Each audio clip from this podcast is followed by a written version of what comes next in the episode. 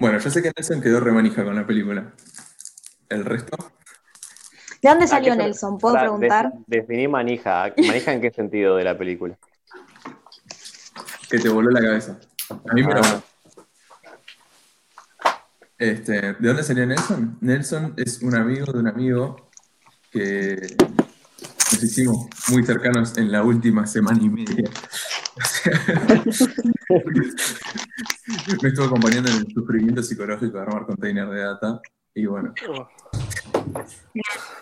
prácticamente estamos conviviendo los tres en, en una llamada continua 24-7. Sí, sí, es una radio, literal, es una radio 24 horas. Nos ponemos en el servidor, ponemos música y estamos charlando todo el día como si estuviéramos conviviendo. Me muy parece muy bien. Sí. Pero igual Bueno. empecé a entender porque mi mamá me dijo que no tengo que hablar con extraños. Ah. Como, me está haciendo tomar todas las malas decisiones, dormirme a las 6, despertarme a las 9. Flores, bueno, yo voy a- los voy a recorrer en el orden en el que aparecen en el mosaico. Loren, ¿qué te pareció la peli? Eh, la peli me gustó muchísimo. Me parece que hay un montón para escarbar ahí. Y mm, he, he de decir que la escena final, Sí. Polémica. eh, la escena final, con toda, toda posible estructura que yo me había armado en esa película, se, des- se despedazó en esa escena final. Y ahí entendí que no había entendido nada. Eh, y eso es todo lo que tengo que decir por ahora. Lucas, Eh, yo cuando terminé de ver la película, o sea, me costó mucho verla porque notaba que algunas escenas eh, se extendían de más, seguramente con algún propósito, no creo que nadie haga, a menos que sea muy, muy malo y no creo que justamente ese director sea malo para nada. Eh, a veces tipo le metía más velocidad para, para ir al grano, para ver qué pasaba en la escena.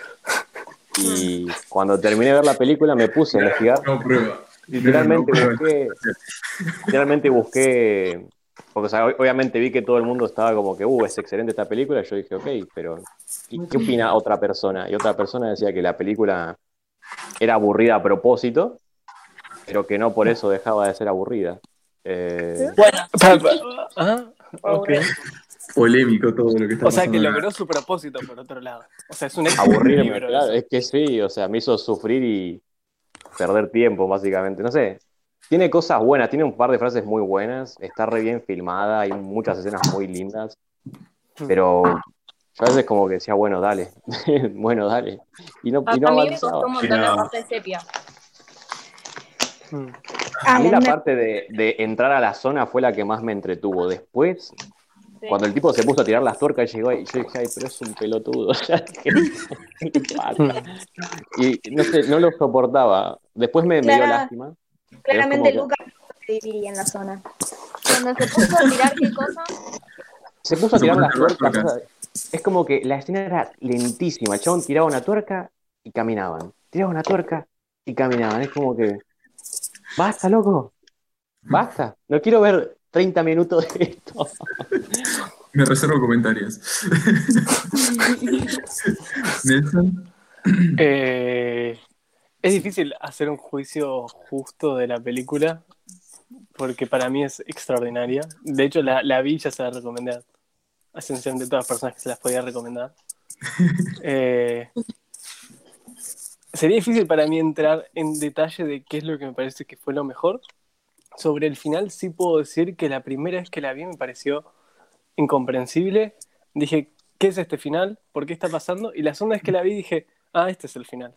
Ahora entiendo. O sea, que, que yo creo que son esas películas que siempre puedes escarbar un poquito más, y eso está bueno. Eh, bueno, ya hablando a nivel visual es preciosa. Creo que son las películas más lindas que vi, Sí, sí, sí. esencialmente. Eh, el diseño de sonido es fantástico. Eh, y sí, eh, me gustó mucho. Eso es como mi prefacio. Después puedo, puedo entrar en detalles. pero después mucho en detalle, no te preocupes. No, no. Después nos vamos, vamos a salir del detalle. Mm. Yo son de quiero irme por las ramas, ni siquiera quiero hablar de la película. No, eh, eh, eh, bienvenido al lugar correcto. Está perfecto. Desde ya. No, no, ¿vos ¿qué te pareció? Eh, yo estoy más del lado de Matías, si es que hay lados. Eh, Es una oh, guerra, guerra civil. Guerra civil en el cine debate. A mí, a mí me, pareció una película muy conmovedora que, eh, que claramente tiene un ritmo lento, pero no me pareció aburrida para nada. Eh, me parece que, bueno, lo mismo, ¿no? Lo que vimos todos. Hay mucho, tiene un gran guion. Especialmente me centré, no sé, tal vez es, es algo que tengo yo con la palabra. Me centré mucho en, especialmente en lo que decían, más que en entender la historia, que no la entendí nada. Como que mi atención se puso en, en otra cosa, en otro lado. Eh, pero bueno, para mí la mejor que, que vimos hasta ahora. Fuertes declaraciones. Fuerte declaración. Me llegó.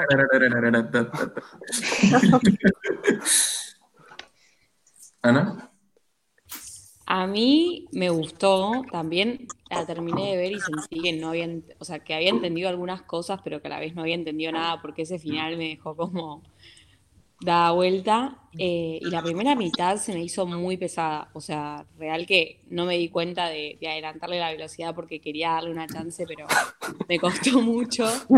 Y después como que sentí que, que nada, me flashearon un par de, de diálogos que iban un poco más, profundi- más profundo y empecé a pensarla mucho en el contexto de lo- del comunismo y como intentar entenderla desde a dónde iba, porque nada, también No, pero- me encantó lo que iba haciendo con los colores, como que al principio el sepia me parecía un montón, pero después cuando vi que empezaban a aparecer más colores dije, uy, por acá viene la cosa y me terminó gustando un montón, pero también como que me iba un poco con las preguntas existenciales y el contexto. Genial. Caro, Eh, a mí me costó también la primera mitad hasta que empezaron a, a recorrer la zona y lo que más me flasheó fue el momento donde ellos entraban y volvían a salir y habían entrado por el mismo lugar. Y ahí empecé a entender un poco de qué trataba la película y estos movimientos circulares y cuando le dice que que la zona respondía en base a cómo ellos se sentían o cómo, cómo actuaban, no sé, algo así le dice. el, el estado ambiental. Sí, es a lo que ellos traían a la zona. Como que si la zona no había nadie, no, no era zona, por así decirlo, ¿no? Claro. Claro, porque yo al principio de la película estaba un poco reacia como a decir, ¿para qué, o sea, a- a- ¿para qué se están metiendo a este lugar o, o qué buscan, que no, qué es lo que no tienen que lo van a buscar ahí? Y Mm. cuando, cuando se emprenden el viaje y ellos van hablando como de, digamos, de, su- de sus miserias y de su vida, ahí como que empecé a confirmar, ah, creo que estoy entendiendo un poco de lo que habla, pero al principio era, me, me parecía a mí un bodrio. Este, para mí tiene una gran carga simbólica en todo. O sea, sobre todo en Súper. O sea, sobre todo lo- pero la elección de personajes, como to- toda la fotografía, el, el uso de color. O sea, Tarkovsky ama esto de tipo, te pongo color, te pongo blanco y negro y como, ¿qué? Aparece el color, te flashea, o sea, te, te flashea mal. Sí, Oh, sí, sí. Oh, Y, es, y es un mensaje en sí mismo que aparezca el color, ¿no? Sí, y que sí. se vuelva a ir después y que vuelva a aparecer al final. sí, es sí, como, sí. eh, Es parte de la meta conversación que está haciendo la película consigo Sí. misma. Y no sé, a mí me parte la cabeza como el chabón Hay ese, una imagen con muchos árboles y ellos tres caminando como... chiquititos. y es como... wow. Es bueno. un, es un montón acá. Y cuando él, cuando él llega y se, se acuesta, vieron, o sea, la diferencia de las reacciones, que él tiene que llegar y acostarse y estar como en contacto en el lugar, eso también es un re puntapié. Sí. Sí. Sí, sí, sí. Este, y los diálogos a mí me, me dejaron el orto. Como- siento que tengo que pausar acá, irme, reflexionar tres días, volver y seguir viendo. Sí, sí, sí. Una vez más hay que verla ahora, todos juntos. Sí, sí. Ah. No estaría nada mal. No. A mí lo que me pasó, lo que me Sí, pasó con el color fue que mi hermana, que tiene 15, y tengo que hacer la cuenta todavía, eh, no sabía si iba a ser a color o blanco y negro la película. Porque de hecho vos le decís 79 y no le dice absolutamente nada. Eh, entonces, cuando empezó todo siendo blanco y negro, me dijo, ah, es blanco y negro al final. Yo, como, sí, no hay color en el 79. Eh, Y de repente todo se vuelve color y quedo como, "Ah, ¿qué está pasando? ¿Había color? Pero la tecnología. wow. Este, ¿Por qué símbolo quieren arrancar? Como democracia pura. O si quieren arrancar por los símbolos o conversaciones o escenas o lo que fuere. Yo quiero expresar, eh, antes de que empecemos a hablar de los símbolos, que yo, gran parte de la película pensé que todo esto de la zona era una referencia a Chernobyl. Y. Chernobyl pasó después de que se haga la película. Claro. Y cuando, cuando comparé las fechas fue como que me quedé medio, el, el poco contexto que me había hecho desapareció. Entonces, nada, quería expresar eso nada más. Increíble. Igual Eh. creo que a medida, o sea, al principio lo que yo me di cuenta es que estaba viendo la peli y estaba tratando como de un contexto de algo que está pasando y llegó un punto en el que dije, ok, no hay contexto, vamos a analizar lo que pasa porque pasa y listo. O analizar la obra como obra y sin tipo Claro. datos, metadatos extra. Mm. Sí. Es como la lectura de. en- o sea, sacándole la connotación negativa, la ignorancia. ¿no? Como co- tomar la obra por sí sola. O sea, sin nada del autor, de, de la época. Mm. Es una de las lecturas posibles del arte, como esta joya. Y te puede llevar un montón de cosas de ahí. ¿Vos qué haces? ¿Investigás el contexto o no? Eh, yo trato de darles muchas lecturas a las cosas. Como trato de tener la lectura esta mía, donde tipo no sé nada sobre la obra, en lo posible, y después como busco el contexto y me fijo qué otras cosas levanto, porque es un poco la idea esta de la muerte del autor, donde si bien el autor necesariamente trata de ponerle un significado a su obra, también importa mucho el significado que vos le das a la obra. Eh, o sea, esas lecturas son importantes, porque son importantes para vos. O sea, vos, la, la ves a la obra a través del lente de tu vida y de tu experiencia. Y obviamente vas a aprender cosas de vos eh, a través de eso. Y después sí busco el contexto como para entenderla más de una forma, no sé, casi técnica a la película. Eh, y por ahí se puede sacar otro subtexto y bla, bla, bla, bla, pero me flashea mucho la idea esa de que te pueden lle- llegar mensajes que el, el que los emitió ni siquiera los está emitiendo, ¿no?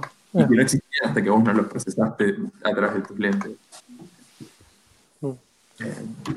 A mí me pasó que directamente, o sea, no podía callar mi mente con el contexto histórico, pero también porque había estado leyendo un libro que hablaba un montón del comunismo y de República Checa y cómo te pintan siempre el comunismo como sin color y en la parte del diálogo, sobre todo eh, en el que están hablando del nivel de abstracción y que Stoker te- Oh, nada, como que iban muy al técnico. No, el Stoker no, creo que era el diálogo entre el profesor y el físico. Y uno estaba planteando preguntas mucho más abstractas y el otro como que iba más a la igualdad o la desigualdad. Claro. Sí. hay gente muriéndose de hambre y el otro le Re, dice, tal cual. un profesor y sos ignorante. Pero porque como Sí. que en ese contexto no hay lugar para la abstracción porque las preocupaciones por ahí son otras, no sé, yo me quedé muy en ese hilo. mm. Zarpado. Claro, yo al, al tener cero contexto de la película, ponele como las dos veces que la vi hasta ahora, eh, todo ese diálogo igual lo como que es recontra real, ¿no? O sea, fuera del contexto de la Unión Soviética, vos podés ver como esas dos facetas de la vida o de uno mismo, o de la ciencia y el arte, como o pueden verse como conceptos ultra abstractos en sí mismos que aplican como casi de forma temporal en, Es que yo diría que son las dos, dos partes de Tarkovsky, digamos, no o como él lo toma al menos, para mí. Y de hecho, cuando el escritor se queja y dice, no, porque tu favorito siempre fue eh, el, el profesor, y en realidad es claro que el favorito no es el profesor, sino que es el escritor. De hecho, el escritor ese que se pone la corona eh, como si fuese Jesucristo, ¿no? como si fuese el hijo de Dios, y Dios Sí. es el director en este caso. O sea, entonces, bueno, nada, no quería entrar tanto en Sí, más de una vez, de repente, pero más de una vez me pasó que como que sentía que los tres formaban una persona sola. Sí, sí, sí. Sí, O sea, yo vi una sola película más de Tarkovsky, que es Sí. Andrei Rublev. sí. Como, entre esa y esta te puedo decir que la iconografía religiosa como que el chorrea el chabón por los costados y es increíble cómo la maneja. Y, o sea, son tres personas. O sea, Sí. la Trinidad. Sí, La ahí. Y de hecho, hay un momento donde hace un paneo por el agua eh, Mm, que solamente se- y, y te muestran a un santo, a, o Sí. a un icono, a una iconoclastía. Yo, yo lo busqué y a mi parecer lo busqué, digo, dije, vamos a ver santos ortodoxos y buscar imágenes hasta que haya uno que se parezca más o menos. Y dije, para mí es San Agustín, o sea, que tiene todas las pruebas de Dios y todas esas cosas. Eh, me pareció interesante. También, obviamente, en un momento hablan de San Pedro, que San Pedro es el que dice, San Pedro es el que casi se ahoga por no creer lo suficiente y la creencia en la zona es bastante necesaria, digamos. ¿no? Entonces, eh, ah, me pareció muy interesante la, la trama religiosa, cosa que en realidad no entiendo mucho. De hecho, no entiendo nada, porque mis papás son budistas y nunca toqué una Biblia en mi vida. Eh, pero bueno, cosas que pasan. Yo también, o sea, yo fui a colegio católico y todo, y yo tampoco entendí una bosta, así que no, no pasa por ahí, la verdad. Este, la, la dicotomía esta ciencia-arte, como, Como la atravesaron. como una persona de ciencia y a la vez de arte. que la verdad que me pareció muy interesante, eh, sobre todo porque yo siempre vi esta dicotomía como algo medio absurdo, ¿no? Como, como innecesaria esta pelea. Siempre se toma un poco como una pelea en vez de contemplar tal vez eh, como una complementa a otra o Mm. cómo pueden usarse. Eh, no sé si respondo a tu pregunta. No, pa- además, yo, yo creo que justamente tomando lo que vos decís, el- muchas veces el arte queriendo hacer algo que no se puede hacer todavía impulsa a la, te- a la tecnología y a la ciencia a llegar ahí y viceversa. De repente algún descubrimiento Sí. científico libera la posibilidad de hacer cosas que antes no se podían. Entonces es como medio raro que estén peleados cuando cooperan tanto todo el tiempo. De hecho, Tarkovsky si no hubiesen inventado la cámara no hubiese sido director de cine. Entonces, como... Yo, yo creo que en donde se pelean es, es en esta imagen de algo duro y algo blando. Que es algo que toca la película. En un momento habla de que re- asocia la muerte con la Con la fortaleza sí. Y la vida con... Con la blandura. La fragilidad y la blandeza, sí. Sí. Y ahí tal vez, estuvo muy tal vez bueno. hay una referencia a la ciencia y al arte, pero no creo porque no, no, no creo que haya dado ese mensaje de anticiencia de repente. Que no, sí, para mí no fue anticiencia ni a favor. de- antiarte. claro. Pero sí me parece interesante que los dos, el científico y el artista, tienen cosas que no pueden dejar atrás. O, o que, por ejemplo, o que, que en realidad lo que tienen que ir abandonando, ¿no? Para poder llegar hasta la última sala, al, al threshold. Eh, por ejemplo, el, el científico no puede dejar atrás la mochila, no solo por la bomba y todo eso. Eh, perdón, spoiler alert, si alguno no la vio, creo. Eh, y de hecho, mientras la segunda vez que vi la película hubo muchos más momentos donde Clara... Bueno, después quiero empezar con este tema. Eh, pero, pero él tiene cosas que no puede dejar atrás, que son objetos, y el artista tiene cosas que no puede dejar atrás, que en realidad son como primero el alcohol, después eh, el arma, la protección. Son como cosas más conceptuales en algún aspecto que cosas físicas. Eh, Así que me pareció como que son dos aspectos más que son dos aspectos que se terminan contraponiendo porque como porque ocupan espacios distintos y El profesor había dicho que tenía también una especie de aguja venenosa o algo guardado. por si las cosas salían mal dijo. Sí. En- eh, para- y Para mí la ampolla es, el, Sí. es la bomba y, y el veneno es tipo el plutonio, es como... Ah, puede ser. De, de hecho, hay, una cosa que tengo que decir sobre esto antes de que avancemos, porque es importante, es que cuando llegan a la zona y el flaco se va y después vuelve, él eh, los- justo se escucha el lobo y, él, y le dicen, che, pero no era que estábamos solos acá, yo qué sé. Y él dice, no, importa mucho cuál es el diálogo que tienen, pero en un momento eh, el, él- el, el stalker les dice, bueno, pero igual no se preocupen que nosotros tres en un día no podemos destruir este lugar. Y el científico, el científico le dice, ah, yo no pondría mis fichas en eso. y después de, de haberlo visto la segunda vez fue como, ah, bueno, o sea, todo el tiempo me estuvo diciendo que tiene una bomba y yo no caí en ningún momento. Hay otra, hay otra escena así, que Sí. es cuando, cuando deja la pistola el, el escritor. El científico va a pasar por ese, como, ese ese pasillo sumergido y Sí. antes de pasar por la puerta como que se detiene, ¿no? Como dice, uh, yo tengo un arma y Como lo ve eh, dudar, el stalker le dice, ¿qué? ¿Vos tenés algo así? Y ahí tipo, sale todo el diálogo de Sí, puertas. ahí sale el diálogo de la ampolla. Y otro momento es cuando él se olvida la mochila y después le saqué una foto y está en mi celular, cosa que ahora que lo pienso es muy idiota porque necesito mi celular para hablar, o sea que no lo puedo ver. Pero también ahí el, el científico dice algo así, y voy a parafrasear, como cuando, cuando se da cuenta que no tiene la mochila, es tipo, no puedo seguir porque necesito algo que está ahí. Y es como, ah, ok. O sea, ahora que lo sé es que necesitas la bomba. O sea, claramente no la puedes dejar ir. Eh, ¿Qué onda la imagen del perro? Barra lobo. al- el perro no entendió absolutamente nada ninguna de las dos veces. Quizás necesite dos veces más. Para mí es como una especie de guía, igual que el, que el chabón. Hmm. El- ¿El stalker? sí, De hecho, el lobo le muestra al científico la. Viste que hay hay un momento que el científico mira y hay una mujer con un hombre muertos y el lobo está ahí mostrándoselo. O sea que tiene mucho sentido lo que vos decís de que sea una suerte de guía. Hubo una escena al principio en donde hay eh, como que el stalker se va y deja a la mujer que está como llorando en el piso de una forma bastante particular. Mm. Y me hizo acordar, eh, hay una serie que se llama Six Feet Under, no sé si alguno la vio, No. La conozco, pero no la vi. sí. la recomiendo. Entonces, como que es una serie que se centra mucho sobre en la muerte. Y también hacen este, y como que todo el tiempo en esa serie la gente muere y hay funerales. Y en los funerales, eh, así bien en Estados Unidos, como que no se permite, no se da lugar a un llanto desmedido, sino que es más bien todo bien cuidadito. Y hasta tienen como una cortinita para que se pongan a llorar.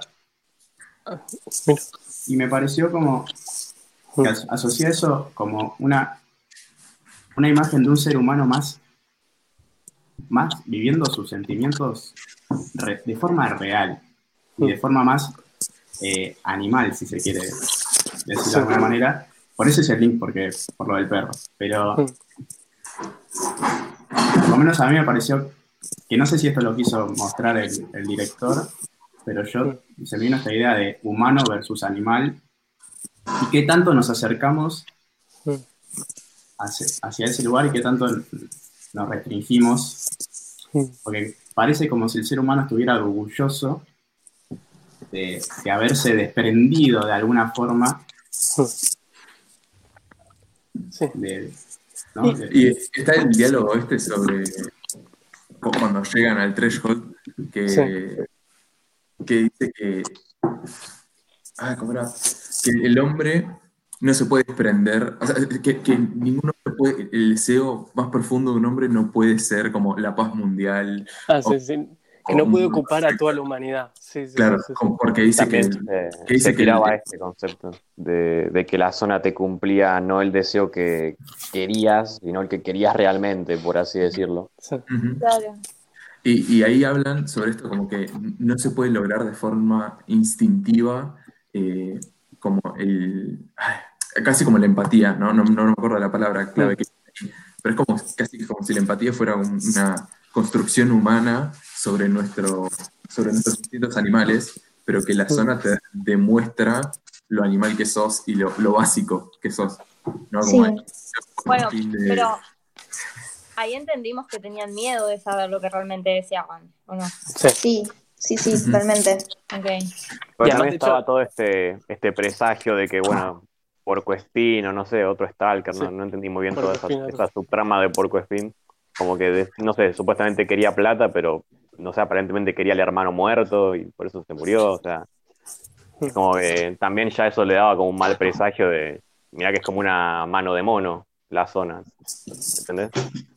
Igual, ahora que lo mencionas, ¿alguien puede, ustedes que la vieron más veces, explicar mejor lo de Puerco Espín? Porque Sí. real que yo me recontra perdí, o sea, entendía que era otro stalker y lo que tuvo, pero como que también la esperanza de todo el lugar recae en lo que Puerco Espín le dijo a este stalker, un poco, No es ¿o no? O sea, eh, eh, por ahí con dos veces es mucho más fácil de entender, pero básicamente porque Spin fue con su hermano a, a entrar a la zona. Ujú. Y el hermano no, no Lo, sobrevivió. lo mandó al hermano por el meat grinder en lugar de ir él. Y, y entonces la zona se morfó al hermano, básicamente. O sea, lo que te entender la película es que el hermano muere pasando por él, donde el Stalker manda Sí. escritor. Y entonces él después, al salir de eso, entra al threshold y pide por su hermano. Y cuando se va de la zona lo que consigue es plata. Y por eso después se suicida. Porque se dio cuenta que su deseo más profundo no era recuperar a su hermano, sino tener plata. Entonces como se dio cuenta que Ah, una Claro. mierda, y eso reveló su naturaleza y ahí se suicidó, porque no iba a poder recuperar a su hermano por ser un avaricio, un avaro de mierda, básicamente. Eh, ¿Qué otras imágenes? Tipo, to- Ah, todos sí. los poemas. Los poemas son- son muy buenos. Che, entonces, ¿no podríamos considerar tipo a un stalker? Pues supuestamente está esta teoría o este concepto de que los stalkers nunca entran a la habitación. Eh, como que solo te guían Ah, no desean. y es como, como una especie de, no quiero decir superioridad porque suena muy, muy nazi, quiero decir como una especie de superioridad por ahí, elevación espiritual, como están un poco Claro. más allá, como que no- están despojados de, de esa necesidad egoísta, por así decirlo. Y yo creo que eso quizá podría explicar un poco por qué se dice, según la esposa, algo que siempre me, me resonó eh, de la película es que la esposa dice que dicen algo de los hijos de los Stalkers. Como Ah, que los hijos de los Stalkers salen con una particularidad o que son raros o que Sí. tienen algo que es como no tengas, no, no, no, no, seas pareja de un Stalker, básicamente te dicen, no sé por qué, porque tienen hijos fallidos raros. Y bueno, vemos Sí. en el final que la hija del tipo tiene telepatía, no, perdón, ¿cómo se llama esto? Telequinesis. Telequinesis. Y esto podría.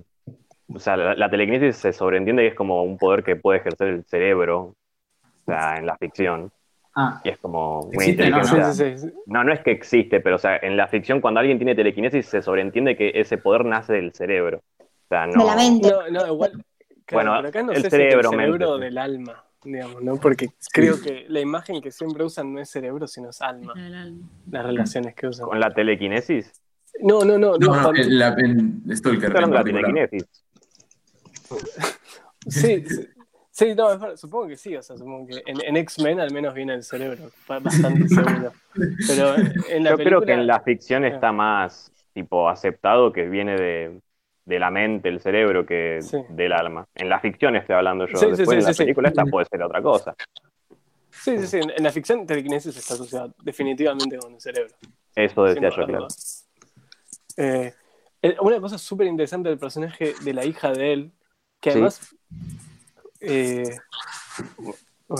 que es el único personaje que tiene nombre, además de Porco Spin, que es un apodo.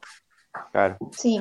Es literalmente único. eh, porque él, él es el stalker, la mujer es la mujer, el escritor es el escritor y el profesor es el profesor. Ninguno tiene nombre. Y el tabernero ni siquiera lo nombra. Ni, lo nombran. También es el único personaje que es un niño. Sí, es el Eh. único. Sí. Sí. Es verdad. pero no tiene pinta de niño. Es niña, pero quiere decir que. O sea, No, no, no, no, tiene no pinta, pero es.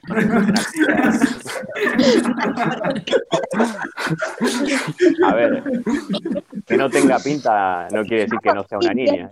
O sea, Pará, no estaba hablando de eso. boludo.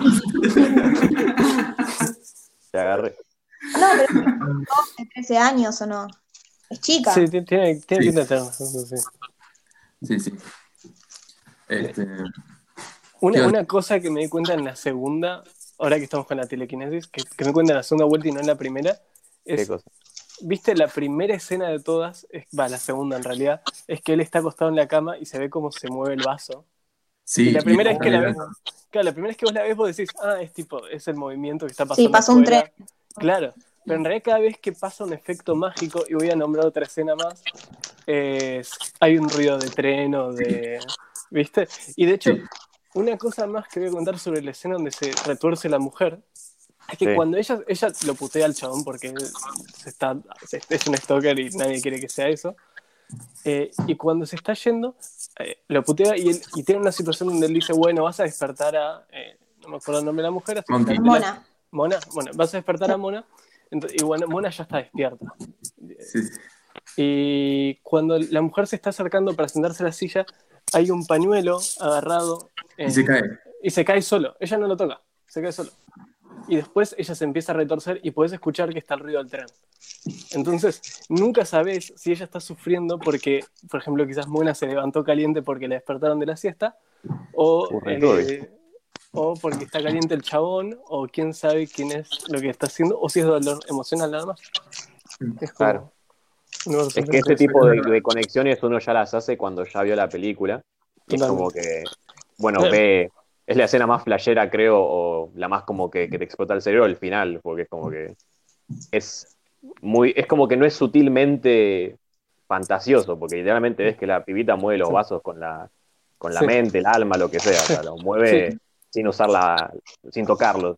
Sí. Entonces creo que no, no es tan descabellado que haya como una especie de, de- de subtrama ahí o algo que esté contándose de otra manera. O los vasos, cada uno tiene una característica distinta. Es lo que eso lo noté también, eso lo noté Sí. también me pareció raro. Uno y tiene como un vi que eran líquido. tres, pensé que por ahí eran los tres Era- personajes. para mí son los definitivamente son los tres para mí.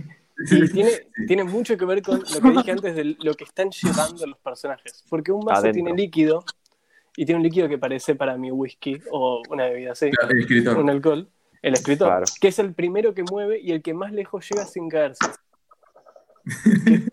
y después, el segundo que mueve tiene objetos adentro, tiene cositas. Y ese, El- y- que es el científico.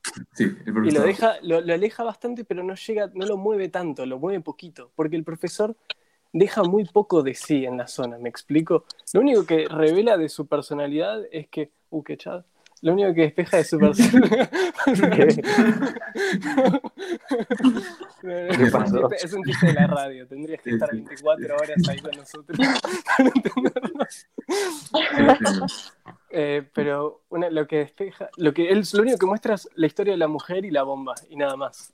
En cambio, Claro. el, el otro habla sobre, reflexiona sobre por qué es escritor y qué es lo Es muy abnegado el científico. Sí, Es muy ah, y por eso para mí se mueve muy poco. Y el único que realmente se cae es el que no contiene nada, que es él. O sea, el stalker no contiene nada, no tiene nada que está llevando a la zona excepto llevar a la Claro. gente.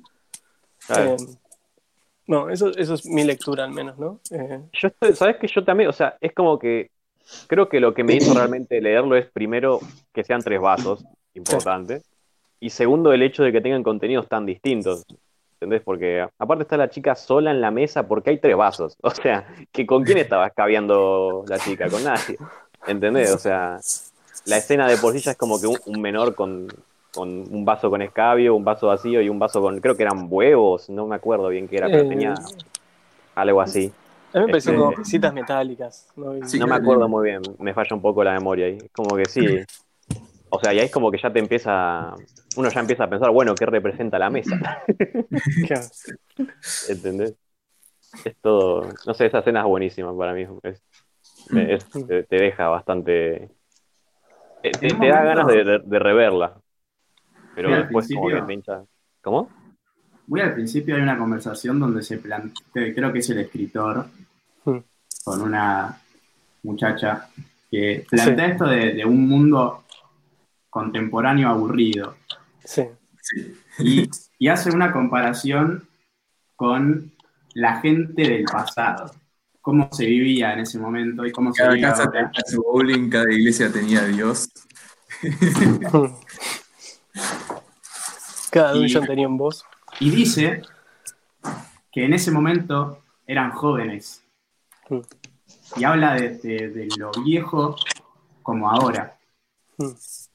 Que muchas veces nosotros pensamos al revés. Claro. Sí, Sí, lo viejo ya pasó y nosotros, y más Somos nosotros que somos chicos, Claro. somos los... Lo nuevo. Claro. Y no es la única vez que hace un. que la película habla sobre el tiempo, porque después está el, el diálogo este que el chabón dice que antes el, el futuro era algo que estaba como más allá del horizonte y el presente era el ahora, pero ahora el futuro era algo que estaba como casi eh, mezclándose con el presente, con el ahora. Entonces tenés como la comparación está del pasado presente y después la del futuro presente. Sí. Este, Y bueno, y ese cinismo del profesor, de, perdón, del, del escritor, eh, es, algo, es algo que de hecho no llega a dejar nunca en, en ningún momento de la película. Porque al final lo que dice es, o sea, nuevamente su cinismo es, no hay magia en el mundo, todo lo que vos me planteabas era un chiste, era una mentira. O sea que, de hecho, es como, ni- de hecho, para mí ninguno de los dos personajes puede desear nada porque cargan tanto encima que qué pueden desear. O sea, es como, el, el- el- el escritor llega a la sala y ya piensa que todo es mentira desde antes de entrar, desde antes de desear no quiere ni pensar porque ya piensa que todo va a ser falso. Y el científico es como que lo único que quería hacer era explotarlo. O sea, ¿qué deseaban realmente? O sea, como- no sé. Claro. como- Explotarlo porque para que no caigan manos equivocadas era eso que, que- es por eso que quería explotarlo el científico, ¿verdad? Sí. Si no recuerdo mal. Pa- para mí hay una, hay una historia ahí que la, la entreven muy poco con, el, con esa llamada cuando él dice ¿Viste? la- el teléfono. El con el teléfono. ¿Qué es el teléfono ahí? La lamparita. Es que- como imagen, imagen, imagen, imagen. Es que esa parte para mí es eh, esto de que la zona solamente es para.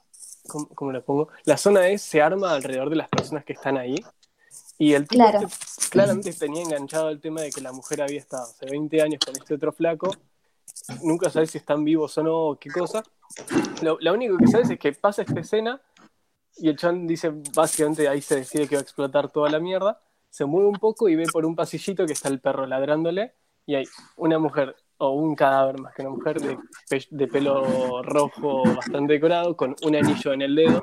Otra cosa, un otro dato de color es las manos del, del profesor tienen un anillo de casamiento, el mismo tipo de anillo de casamiento de hecho. Eh, las dos, las dos momentos donde ves el anillo de casamiento del, del profesor son uno cuando está haciendo las, las tuercas, el momento que te lo muestran así se ve el anillo, cosa que no había notado hasta la segunda pasada. Y lo otro es que el cadáver de la mujer también tenía un anillo, o sea que pa- para mí esa es como la representación de la mujer de él en la zona. Eh, ah, perdón, ¿a dónde iba con esto? Tengo memoria a corto plazo y ya empecé a hablar mucho. Eh, pero Con todo esto de la subtrama Sí. que se generó, Ah, con sí, sí, todo lo- pero para mí sí. eso es como una pequeña trama y es algo que él no puede dejar ir, de hecho. Otra cosa más que... De hecho, no deja ir nada, ninguno de los personajes. El único que deja ir algo un poco es el, el escritor que, em- que dice una media verdad antes de llegar a la zona que se le ilumina a mitad de la cara mientras dice en realidad no, fui a- no estoy yendo a buscar inspiración y después cuando se cae sobre los montes... Para mí es una media verdad porque de hecho después dice todavía eso era mentira, eh, pero era un poco más de verdad que lo primero que dice. Y después el otro momento donde revela... Uf, Eh, problemas técnicos. Y el otro momento de algo de verdad es cuando se cae ahí en, en el lodo y se queda hablando de que los lo hicieron ser algo que él no quería ser y él quería Uh. cambiar el sistema, el sistema lo cambió. Esa visión del arte es terrible. Es terrible. Que Sí, como el, artista como alguien puro que quiere ayudar a, a mejorar el mundo y Sí. el resto del mundo buscando la forma de corromperlo a través de la plata, la fama, de los vicios. Los bitcoins. Y después hablan del arte como el principal objeto de la humanidad, como... Uf, esa conversación. Así. Vayamos a esa conversación, por Es casi como que lo escribió un artista. Cual. Sí, posta, bueno, eso es verdad. Ahí no, No, ahí no no. escribieron a un artista, un científico y un stalker al mismo tiempo. En un momento le dice, creo que le dicen al escritor que es imposible escribir pensando en éxito o fracaso. Y Y también creo que se toca esto de, de como que el artista, eh, cuando hablan de la felicidad, que también se habla en un momento de eso, siempre esta idea de que el artista no tiene que ser feliz para, produ- para producir obras, ¿no? Sino como que tiene que estar pasando Mm. por para una estar- tormenta. Y para estar estar vivo en la zona, sí, y para estar vivo en la zona, el único lugar donde hay color, donde puedes ver cosas y diferenciarlas, tenés que ser la persona más infeliz, no tener ningún deseo en particular. Claramente me parece que hay un comentario ahí sobre el arte. Sí, sí, sí. Como que es la única forma de obtener, por así decirlo, buen arte, quizá, o inspiración. Podría ser. Ganas de hacer. O sea, el, el- Sí. el sufrir te da cosas que decir, básicamente. Porque tenés como eso Claro. de. Sí, Es o sea, que te da experiencia, te nutre de, de otras perspectivas, o sea, eso es cierto. y, y cuando habla de la música, a mí me encantó porque, bueno, hago Ah. música. Pero Pero, pero fue muy, muy buena. La música es muy buena. es Bueno. Para mí eso también de- del sufrir se ve en esto del recorrido, que nunca es lineal, Sí. Mm. como que van Sí, el recorrido no. No tiene nada de sentido el recorrido. En un momento, cuando se dan cuenta que el, que el profesor se olvidó la mochila, el primer cuadro es que, no sé qué, si suben unas escaleras o bajan unas escaleras o qué hacen, y te muestran la mochila. Tipo, te muestran que pasan por adelante la- de la mochila y siguen viajando, se meten por todo el tour, por el coso de agua, por el, no sé cómo se llama, el coso seco, que en realidad no es seco porque está completamente mojado. Y de repente vuelven y llegan al mismo lugar donde estaban antes, donde estaba la mochila. O sea, no avanzaron nada. Solamente De hecho, hay una escena al principio que es cuando el Stalker va y se tira sobre el pasto y después se para. Sí. Y él mira y, tipo, a, Sí, a 50 metros está la casa. Sí, sí, sí, está ahí nomás. Y es tipo, te la muestran al principio de la película. Y después el chabón vuelve para atrás y, y la, la casa ya no está más ahí porque van en esa dirección. Y está Sí. tipo de guerra y después tipo todo el recorrido del, del- del bosque que decís vos, Nano, que es como esa escena de lejos. Sí. ¿La casa que es? ¿Una iglesia o es una escuela? ¿O es una casa solamente? Pues para mí tiene como una estructura me una cara. dijo-. Tiene una cara la casa esa. ¿Es una cara? A ver, voy a- voy a buscar una foto. La ventana y la puerta me daba como una sensación de cara perturbada. Cuando se acerca el, el escritor, ahí es como que alguien, como que el stalker le habla, pero no le habla, no sé, eso Para mí, ese es el primer momento mágico de la película. O sea, sí.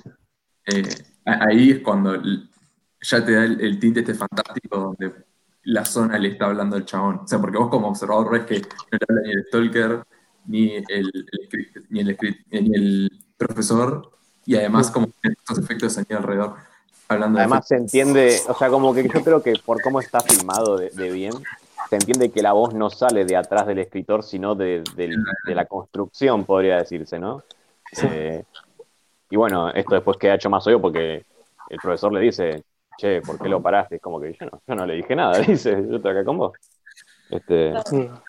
ahí ya es como que empezás a darte cuenta que, que bueno, Sí. que es- es- está, está en funcionamiento un engranaje fantasioso, medio mágico, medio inexplicable, Sí. y que no es todo zaraza. Sí.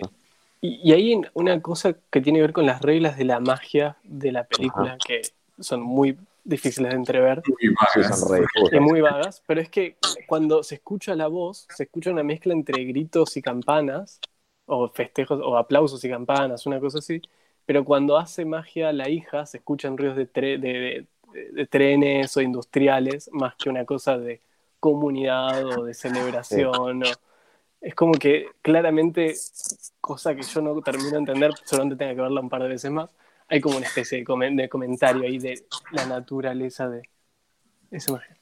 Sí. Te habla hasta con los sonidos de la película. Si Sí. quiere contar algo, te habla con Ahí los estamos. colores, te habla con los sonidos, te habla con los simbolismos, que es un poco más Cerrá la común, puerta, por favor. pero o sea, que te hable con esos sonidos, tipo, ahí ya está como que hay, hay una conversación ahí con eso ya, Sí. para mí. Sí, sí, sí. Y eso mí está es- buenísimo. aprovecha todos los recursos del cine para narrar. Y eso es un flash.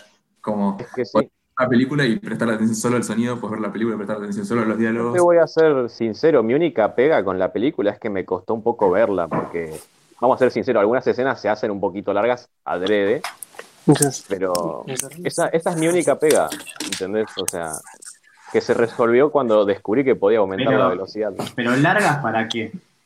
No sé, justamente es eso, como que yo... Es, es que se pone en perspectiva esto del aburrimiento y un montón de cosas más, ¿entendés? Como que uno está acostumbrado por ahí también a que las películas o sea, te entretengan, o sea, Mm. te, te, te diviertan, se, se esfuercen en eso. Y esta película como que hace, es como si fuese su propia entidad, hace lo que se le canta, o sea, la película se mueve como quiere. eh, y, y Yo eso, creo y que si a vos- te da- ¿sí? Te da tiempo como para procesar ciertas cosas, imágenes, pues si va muy rápido esta película, no o sea, sí, menos Bueno, todavía. Yo creo que A mí la puedo verdad me procesar un gustó poco la más rápido. A, a mí me gustó la velocidad porque tiene mucho que ver también con la situación que están viviendo ellos. Están en un proceso complejo y largo. Entonces, la verdad a mí me gustó, como esas escenas largas que vos decís que capaz te aburren. eh, a mí me gustaron un montón porque de hecho es como que todo el tiempo estuve pensando, están pasando un montón de cosas. Entonces, Eh, Claro, Ahí- para mí tiene eso, que te compromete como a tener que pensar todo y quizás se te puede hacer un poco denso el hecho de tener que analizar tanto, pero bueno, eso lo vemos en que por ahí hay que verla más de una vez. Claro, que no es ningún crimen tampoco, o sea, yo creo que se entiende que vamos a hacer, o sea, ver una escena que dura un minuto de un tipo caminando hacia un túnel, o sea, Mm. más allá de que estén pasando muchas cosas, o sea, puede volverse tedioso y de hecho mucha gente que le encantó la película dice que es tediosa, pero que, Mm. que, que- que se entiende, ¿no? Que, que se entiende que lo sea.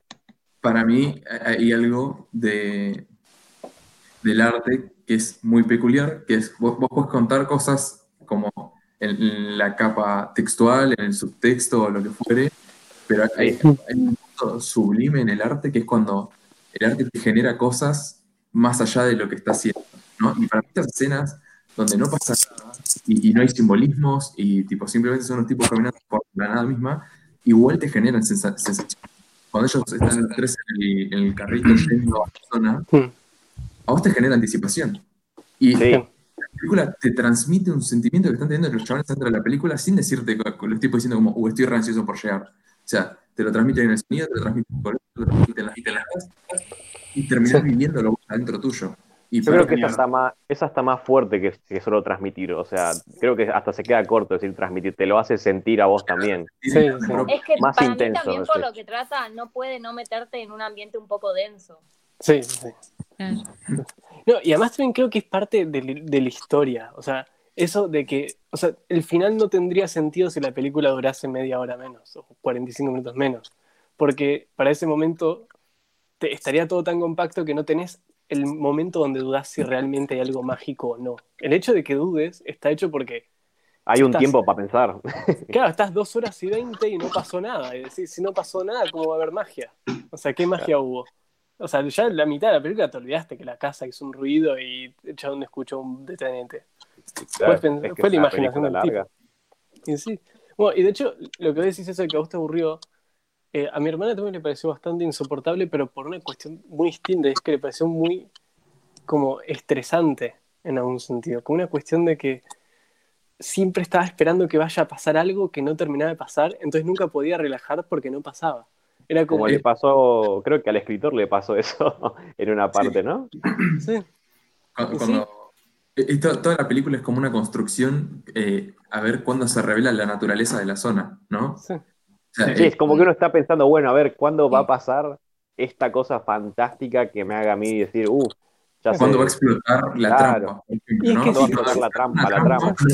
Tipo, lo único que te dicen es como, ah, debe haber sido una trampa, ¿entendés? Y vos sabés como, ¿y en qué escena se, Claro. se revela eso? Como pasa fuera del cuadro, prácticamente. Bueno, Y- y habla, hay una, una frase eh, A ver, que habla un poco de, de este delay de las cosas. Delay de que las cosas, la claridad llega con delay. Eso fue lo que yo entendí. Sí. Y no solo con delay, sino cuando es demasiado tarde, dice la Eh. frase. Sí, igual que el peine. Que el peine. ¿Cómo? ¿No conoces la frase la sabiduría es un peine que te llega cuando ya estás pelado? Siempre llega un poquito tarde. Y, y sí, eso, eso me quedó. Me quedó porque, porque lo llevé a, a, a mi vida personal y siempre en- entiendo que, que la claridad cuando llega, no llega en el momento, no, no llega en el preciso instante. Es una reflexión sobre lo que te pasó, lo que te da claridad, prácticamente. ¿no? Claro. Exactamente. Si ya tuvieses claridad, o sea, literalmente es como que no tendrías que vivir nada, porque ya la tendrías básicamente re clara. Pero es un Es tema casi como el, el- el ser historiador del presente, ¿no? Como Sí. es mucho más fácil analizar sucesos sociopolíticos del pasado, porque Que los que están pasando ahora. por el contexto, ¿no? Y en la vida personal pasa lo mismo. O sea, Sí. yo veo un montón de cosas re flasheras, tipo, me pasan un montón de cosas todo el tiempo, pero recién de acá meses voy a darme vuelta y voy a decir como, ah. Bueno, pero es como que todo el camino que ellos van haciendo y con los diálogos que van teniendo es como un proceso de toma de conciencia para llegar a ese lugar. sí. Sí, el Stalker casi que los prepara psicológicamente. Sí. Es como que la zona a propósito se hace por ahí densa de atravesar. Justamente es como que es esta preparación o Mm. este moldeo que tiene. No sé, es medio. Es que, es que, no, yo concuerdo completamente con eso. Para mí, el, el viaje es largo y es ridículo y das vueltas en el mismo lugar varias veces y no entendés por Porque qué. te obliga a pensar eso. Es que los estás desgastando, porque el objetivo es que seas completamente infeliz. O sea, cuando ya no, cuando ya Bueno, y eso desgastado se ve en la construcción de la casa, En la misma- como sí. era el lugar donde llegan. Sí. Sí. Es como la estructura. Yo creo que estamos, estamos llegando a algo bastante bueno acá. Creo que estamos dando ahí un poco con el clavo con eso. sí. Sí, y, y ahora me acaba de caer una ficha enorme, que es, es una cosa que estoy tratando de conectar hace un rato, pero A ahora, ver. ahora lo puedo ver con claridad. Y es que cuando Soltalo, llegan, soltalo. cuando están los tres esperando, viste que ya volví, ya hicieron todo el viaje y están en el bar. Y de repente Sí. viene la mujer y lo viene a buscar a él y es como, bueno, se lo está llevando cual saco de papas. Y van y se juntan con la hija afuera. Y vos ves que la cámara enfoca al escritor, que con cara totalmente, los dos, el escritor y el, y el profesor, completamente sucios, de- de- tipo despeinados. Ves que se acerca así como a las ventanas con cara de completa sorpresa, como si de, como si de repente le hubiese caído una ficha a él mismo. Sí. Y se quedan claro. mirándolo cómo se está llevando él a la hija. Y es que no podrían haber dado, o sea, en, en algún sentido, no podrían haber, no podría haber entendido que la hija de él es como una parte de la zona, o una parte de la casa, o una parte de esto que tiene magia real, si no hubiese dado toda esta vuelta y llegar a un lugar donde como que sentía que ya no existía. No sé, esa es como una mi lectura, no sé, no lo estoy desarrollando muy bien. Pero, Es que sí, no, no entiendo, no entiendo muy bien eso. O sea, ellos como que a qué asocian que. Yo realmente lo que pensé es que no podían creer que, que el Stalker, o sea, tuviese familia. tuviese, no, no, que tuviese una familia que aparente, o sea, se- el tipo se va, el Stalker se va hacia las montañas con su mujer, con su hija y hasta con el perro. O sea, se va reacompañado, viste, re tranqui, después ves que está mal, pero es como que después, cuando ves al escritor y al profesor, eh, todos sucios ahí, viste, acobachados, viste, mirándolos, es como que, no sé, siento, los vi como que con sorpresa de que él tuviese una vida así, o, o fuese mí, feliz, o- no sé. hay una capa narrativa ahí que es clave, Ajá.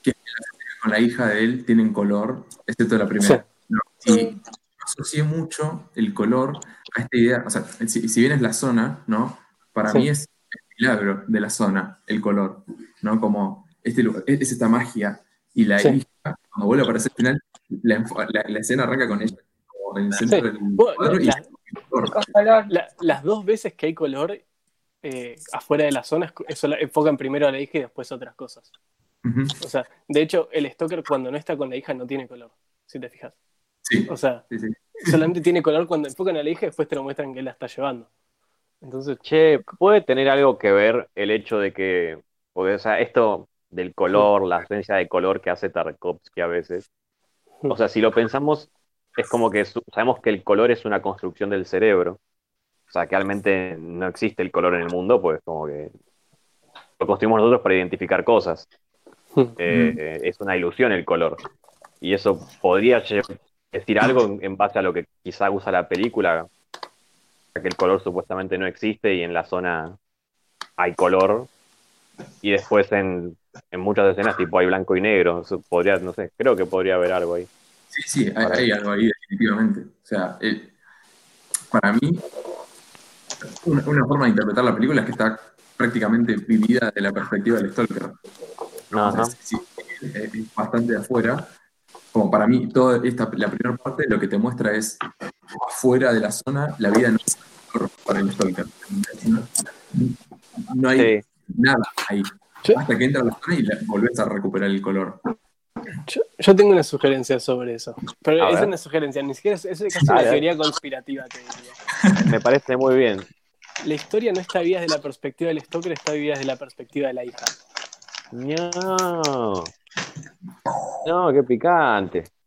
Porque la única, porque cuando él, viste que en un momento se escucha una mujer que está can- que está leyendo algo, Sí, y es la de- misma voz que Sí. es la hija cuando está leyendo al final. Es la única voz que habla cuando no está en escena completamente, excepto Sí. la casa.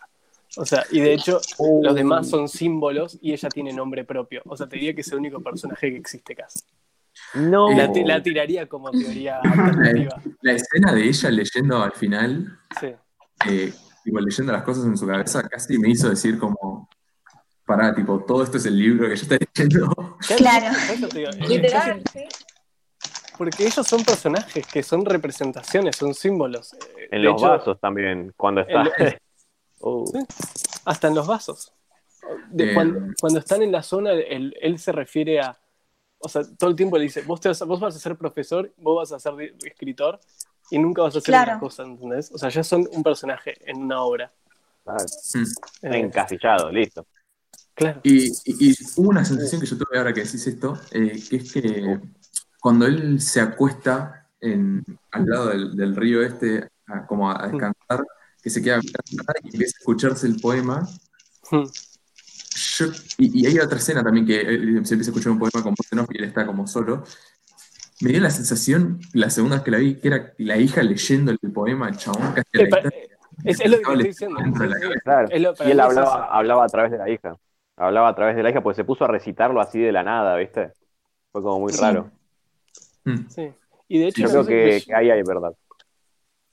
Hay algo ahí. Bueno, yo en el momento cuando veía la película, así como medio como pensamiento que me vino del cielo, fue como que la hija venía a iluminarlo a él Sí. en todo este proceso. Sí, sí, La, sí. la madre dice, tipo, y Dios te bendijo y te maldijo con, con tu hija. Sí.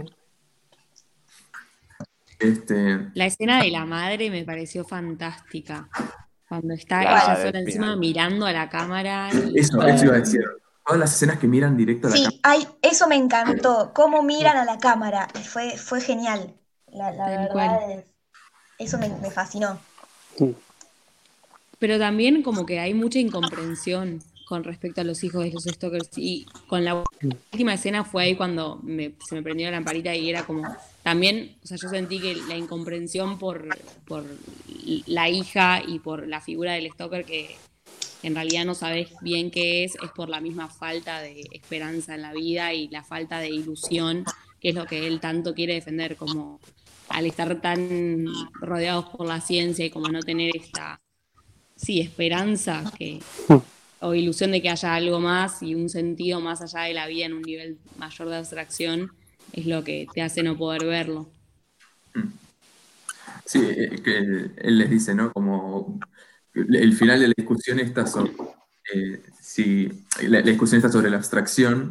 Es él como se despierta el otro día y los mira y ellos se quedan los dos ahí como callados mirándolo y él le dice como y, y- y pregunta Y ellos dos- ¿qué sentido, qué sentido tiene y para qué y ustedes me van a decir porque no hay sentido y no hay por qué y yo les voy a decir tipo el, el- el día del juicio final eh, todo va todo tiene su sentido y su y es como Sí.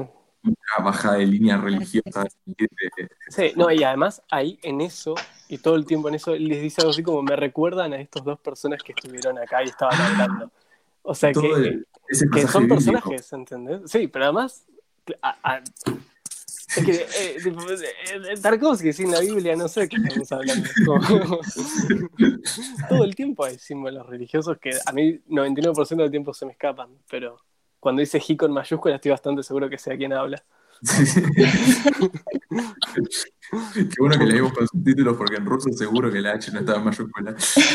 De, de hecho, hubo un par de escenas que las. O sea, yo vi la primera vez en español y la segunda vez en inglés porque las traducciones eran distintas, bastantes, Sí. y, y- y me- como que me clarificó un poco de alguna forma.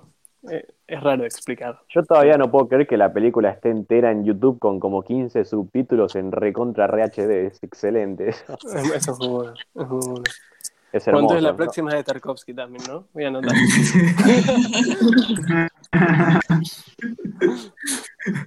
Que pasó de Show Cine Club a Tarkovsky Club. Vamos a y como se termina, volvemos a arrancar para darle la segunda vista. Tre- tres horas de debate con todo y posibles duelos a muertes y estábamos en desacuerdo. Claro, mí, tratando de simbolizar esto, no, mí lo otro. Escuché No, en el no. medio. Es religioso, no, es filosófico. Paloperos de Tarkovsky con Linkin Park de fondo. Uh, Sí, no, pero escucha, Linkin Park reproducido al revés. claro. Eh, uf, sí, hay, hay, un no, hay muchas escenas que las mencionamos y que Hay que entrar. para andar, sí. Qué gusto. ¿Cuál es? El color Sí. blanco de la, de la telita de las puerquitas, que no sé qué significa el color blanco, pero simbolismo en tu cara. Yo iba a decir si, si quería que le tirase un disparador, que se me ocurrió un disparador ahí, piola. Este, ahí vamos al disparador, Lu. Eh, me costó mucho encontrar simbolismos en colores específicos, más allá de como la idea de color, ausencia de color, como el uso de- del verde y todo eso, pero como más allá de decirte como toda esa escena sobre la naturaleza, como para mí, no hay tanto peso puesto en los colores en sí, sino en los objetos que tienen los colores, pero están como ultra representados. y, eh, Mirá, el... Ah, perdón. No, no. ¿qué? No, algo del blanco, que estaba diciendo que el blanco en Sí. el budismo significa, simboliza liberación y pureza de sus enseñanzas. Mm. Pero toca el budismo la película, porque por lo que veo solamente toca la religión tipo católica. No, pero creo que el blanco significa eso en muchísimos. Pureza. eh, Pureza en todos lados. Sí, Liberación, no sé. Mm. Mm. ¿El disparador que vas a tirar, Lucas? Ah, sí, o sea, ¿ustedes qué creen que simboliza, representa o identifica la zona? Es un concepto muy, muy extraño para mí el de la zona. Mm. Bruh. Bro.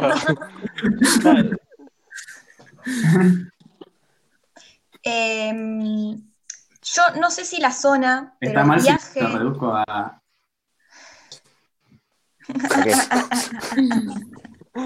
¿Lo qué? Se me cortó. A hongos. Ah. Em, para, para mí está toda esta idea de. O sea, e- ellos llegan al threshold, está toda esta idea de. O sea, es todo un viaje de. De- o sea, es- esta idea de como dar muchas vueltas y que es todo un, un quilombo y tipo tenés que llegar desesperanzado a ese lugar y que se, se van a realizar. Es como un viaje de la iluminación, ¿no? O sea, yo, yo lo veo así. Eh, como que estás tratando de, de, de lograr un milagro casi psicológico, espiritual. ahí. Sí. Claro. Entender. Es que para mí Sí. acá es cuando tenés que tener a Jesús, tipo sí o sí. Porque, o sea, de hecho hasta se pone la corona de espinas. Se pone la, la corona de espinas. O sea, es como. Y, y Jesús realmente, si alguien la quiso pasar muy mal en muy poco Bueno. tiempo. En un momento, eh, Sí, sí, viste sí. que pasan por un, un túnel que Hmm. va primero el escritor sí, Sí. la picadora de y, carne. y, y- y le pregunta si es como el único camino. Y le dice Sí. sí. ¿Y cuál es el único camino? O sea, el único camino es un túnel donde no se sabe hacia dónde llegas o Sí, sí, te sí. da miedo pisar. Como que las cosas tienen, como que la iluminación, no, voy a cambiar la palabra. Como que hay un costo. Sí. Sí. De hecho, a este túnel le dicen la hay, picadora hay de carne. un, hay un costo y hay, y hay un tema con, también hay, hay un tema con avanzar en la película, con, con los pasos que se da, hacia dónde y, Sí. y, y con decisión. Y es que para mí ahí tenés el camino del héroe, pero para una figura no heroica, digamos, ¿no? Como una cosa de eso, Es que- dice que... Sí, adelante, por favor.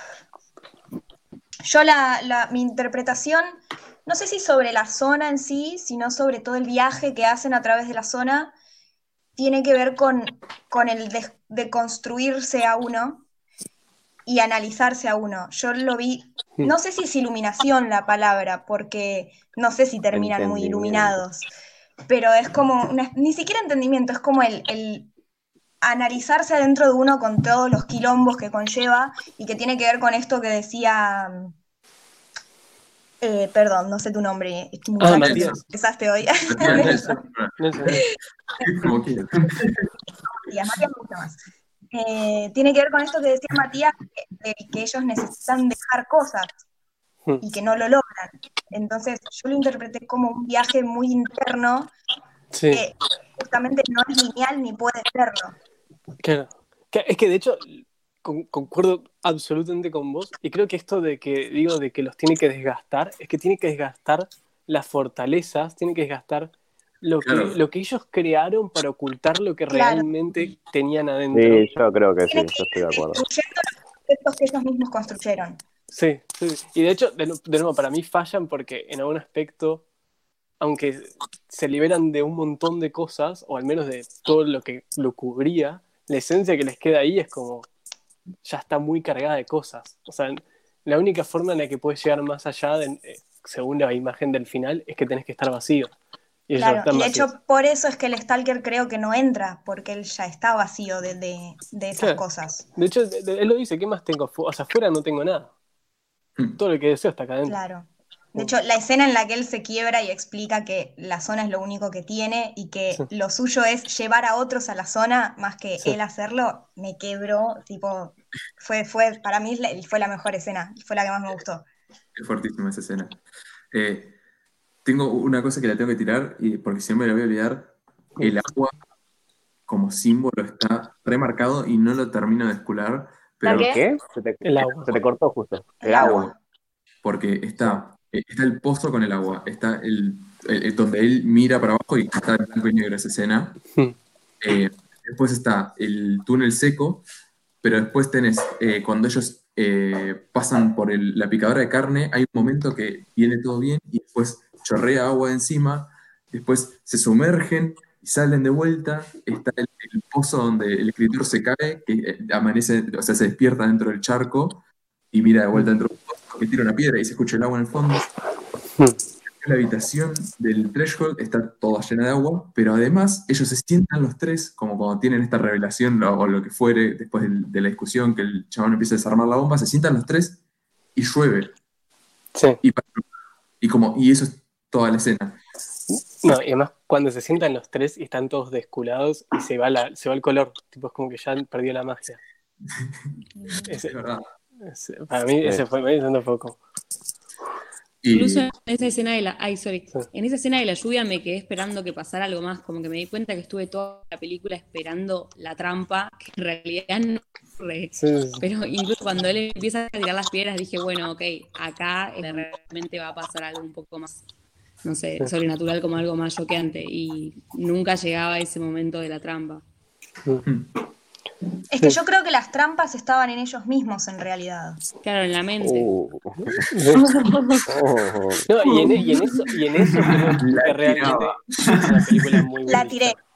Sí, No. Pará, pero si la, zona, si la zona reacciona en cuanto a eh, lo que hacen ellos, Mm. la trampa. Sí. es que es- las trampas son ellos. Claro. Es que las trampas son ellos, o sea, de hecho, al principio, cuando el escritor dice, bueno, yo Sí. me mando derecho, es el mismo el que se detiene. Sí.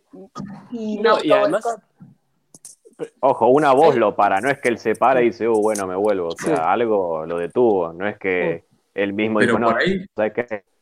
por ahí puede ser su estado interno. Con la voz del Stalker. Sí, Para mí es más llamativa, al menos para, para mí, un- una escena un poquito antes, que es cuando él le termina tirando la vara de metal, que es que lo- él se enoja porque la tendencia natural del escritor fue a destruir cosas, tipo empezar a destruir por destruir. Entonces yo diría que esas son las trampas, son como cosas que ya están adentro de uno, que Claro. se exponen por el cansancio, se exponen por la, porque son, están normalizadas en uno. Eh, siempre, siempre que pienso en esto no puedo evitar reírme porque me acuerdo de una historia que me contó un amigo que eh, como que supongo que si me van a conocer de alguna forma, esta es la mejor forma de conocerme. Y es que mi amigo me dijo que escribió un poema sobre la incapacidad, donde soñó que se meaba encima eh, Oh. activamente, como que deseaba mearse encima y lo lograba, Oh. porque me dijo que él lo intentó en la vida real y no le salió. Y se dio cuenta ahí que las cadenas de lo que co- consideramos socialmente aceptable son tan fuertes que incluso aunque sea una necesidad física, no lo lográs porque estás tan tipo estructurado que tenés que hacerlo de otra forma. Eh, cosa que ¿Me me soñó parece eso tu amigo? Sí, después le trató de escribir poema y me dijo que no salió muy bien, así que no me lo mostró. Pero bueno, mi amigo es una persona muy particular, porque No Gabo- cuenta. Yo tengo fe en que tu Bueno. amigo va a lograr romper sus cadenas y hacerse pis Yo lo, yo lo banco. Me vas a acordar una vez que me meé encima estando dormida. Así que yo lo banco. Eso es la iluminación. wow. Wow. que- pero entonces, trayendo, bajándolo un poco de, de- bajándolo un poco a tierra, Oye- Oyendo la abstracción, en realidad. oyendo la abstracción, sí. creo que la idea es que, de nuevo, para mí las trampas estaban adentro de ellos, y en ese sentido sí creo que es una película muy budista en algunas perspectivas. No puedo hablar de la- los colores y todo eso, pero sí puedo hablar de la idea esta de limpiar eh, lo que sería el man, no- no es man, no me, no acuerdo ahora, pero las ilusiones, el maya. El maya que es el velo de ilusiones que todos tenemos y lo van limpiando a medida que se que van aceptando cómo son ellos por dentro. Y bueno, eso. Pero yo quiero tocar un poco más lo del agua que dijo Augusto. Creo que nos sí, yo creo que es muy bueno eso. Este, yo lo que relaciono con la lluvia es muchas veces la, la tristeza o la melancolía o el sufrimiento. Eh, quizá re- simbolizaba. Bueno, Pero ¿qué, para, qué- esa, qué esa- relacionas esa- vos con la. Sí, como que. Yo siempre relacioné esa- la lluvia y la tormenta con frío. Para mí, más con la transformación. Totalmente. ¿Con qué? El Con la transformación. Pero vos decís, en la peli- ustedes dicen en la película y Lucas dice No, como es- presión personal o todos en personal. Es como que la lluvia es, es el cambio, aparte, el, el quilombo de la tormenta y el cambio en la lluvia, y eso es lo que yo siempre pensé de la lluvia. Y Pero Hay un ¿cómo, cambio ¿en qué claro. cambia? Porque hay agua en toda la película. Pero hay escenas donde cae agua y, y, Sí. o sea, que el final, tipo, adrede tengo una escena que la cámara sale para atrás, y llueve. llueve, para, como todo eso a mí me dio la pauta de que había todo un, simbol- un simbolismo ahí, porque Sí. si bien está nublado en la película, tampoco tenés como un cielo encapotado que va a llover y además como Claro. llueve ahí, pero afuera no, afuera no va a llover nunca. Este, y en interiores no es que llueve, sino que chorrea agua del techo. Sí, sí, sí. Sí. Como- no sé, no me parecen sí. cosas que el chabón haya dejado al azar, ¿entendés? Como, uy, bueno, justo No, estamos llover cinco segundos, ¿entendés? No, pasaron agua por ahí. O, sea, y o si estaba pasando alguien con un balde y se le escapó. como- Uy, Para dejala mí. Deja lo que queda, piola. pa- para mí hay un significado ahí, sí o sí. El tema es sacar qué, qué- qué es, ¿no? ¿Qué quiere decir? Eso es lo que yo quiero charlar justamente. Yo, yo O sea, creo que la, sí, yo creo que la lluvia Eh. claramente representa algo porque había algo que estaba seco y está siendo mojado. O sea, cambia de estado al menos. En la forma más básica. Eso puede ser, eso puede ser. Eh, yo, eh, el agua también, por lo general, cae como por, o sea, frente a la cámara y los personajes están atrás que pasan eso, ¿no? Sí, Y es casi como este proceso de, de purificarse o, de o transformarse uno. Eh, como el, el escritor avanzando por la picadora de carne y pasa por el agua y inmediatamente después de que pasa por el agua llega a la puerta. Eh, después, como el ellos profesor tirándole piedritas al agua. también. Mm. Eh, y para mí, como puede ser esta transformación interna de ellos, ¿no? Cuando se sientan los tres ahí y, y el profesor como deja de lado la idea esta de reventar toda la mierda, eh, el escritor por ahí deja la idea de, pa- de entrar a la habitación, ¿no? O sea, ya la había dejado antes, pero como que casi que hacen las Mm. paces en ese momento en que se quedan los tres. Sí, ahí. dejan de pelearse también. Estaban, estaban agarrando las piñas y se quedan Están sentados. los tres reunidos sentados. Es verdad. Y, y para mí... De hecho, me, me estoy acordando que no tira piedritas, tira partes de la bomba. Sí, creo. sí, sí, sí. Sí, sí, tira las partes, la, la está desarmando y la va tirando. Eh, hay algo ahí también de que es como mi sensación es como, como si fuese una montaña que fue lloviendo tanto tiempo que ya empieza a no quedar nada, no sé, se, se vuelve una sierra. Es esta sensación de que ya no, no te, de nuevo, como que ya no tenían nada más para decir, o sea, no tenían nada más que dejar. Ya, como, eh, el, uno decidió, uno entró, el- el escritor entró esperando casi que encontrar de nuevo su esencia de qué, qué es lo que había perdido dejándose ser modificado por la sociedad y por los críticos y por... eh, el, el científico entró casi por una cuestión de venganza, pero también por una cuestión de, de, de- de destruir toda esta mierda y ya no Sí. van a hacer ninguno nada. O sea, ya uno no cree más. Uno entró pensando que podía quedar algo de magia en el mundo y llega y dice no queda más magia. Ya no tiene nada más que buscar ahí. Como- Para mí habla de que nosotros no estamos excluidos para nada de ser un producto. Eh, bueno, la, la frase esta cuando hablan de, de la abstracción, antes de eso, el, el escritor le dice al científico que eh, todas esas máquinas, todo, eh, todos esos mecanismos para generar más productos, que la gente trabaje menos y consuma más, es como... tipo, sí, Es al final lo que le dice a la esposa. Cuando él vuelve a la casa y está destruido, o sea, y da como, o sea, y no le para de hablar a la esposa. Y también otra cosa que se me acaba de volver a la mente, es que un montón de veces lo notaba como que, como si estuviera teniendo fiebre. ¿Vieron que la esposa después le seca Sí. la frente? Sí. Como que todo el tiempo, hasta tiene mucha agua en la cara, él, como que supone Y que que conoce la zona. ¿Qué? Sudando, podría decirse casi. Sí, sí, pero como que lo sentía hasta un poco más que sol- Es- es que es solamente débil. el sudar, como... Sí, sí, sí. Sí, sí, sí. Es que es una cuestión- Para mí, todo el tiempo te da la percepción de que lo contrario a lo que debería ser un guía, digamos. No es como que un guía vos lo ves y decís, tiene que ser alguien que me puede llevar del punto A al punto B. De hecho, es la conversación que tienen al comienzo, eh, el Sí. escritor y el científico, ¿no? Como, uh, yo esperaba otra cosa de los stalkers. Y, eh, Sí, y incluso, por ejemplo, cuando están pasando por la picadora, primero, él siempre va atrás, como guía. Sí. sí. Eso es Sí, rarísimo. el peor guía. Sí. Eh, y después cuando va- van por la picadora de carne, que va el escritor delante de todo, y vos ves que eh, como que está el recodo, Sí. viene el, el profesor, y él viene atrás, y cuando el chabón dice que tiene un arma y la recarga, él le dice, no, no, pará, pará, y se agacha, así como, Sí. es el que más debilidad muestra de los tres en ese escena, es como vulnerable. Y una escena antes de esa, el, pro- te cierra la puerta atrás y va corriendo y como que abraza al profesor como, tipo, sosteneme. Y De hecho, se toca justamente el tema ese, de la toca de la debilidad. debilidad y la fortaleza. Y creo que ahí también entra en juego con los personajes. Hmm. Este, esto de- yo creo que los personajes que podríamos relacionar más con la fortaleza son los otros dos.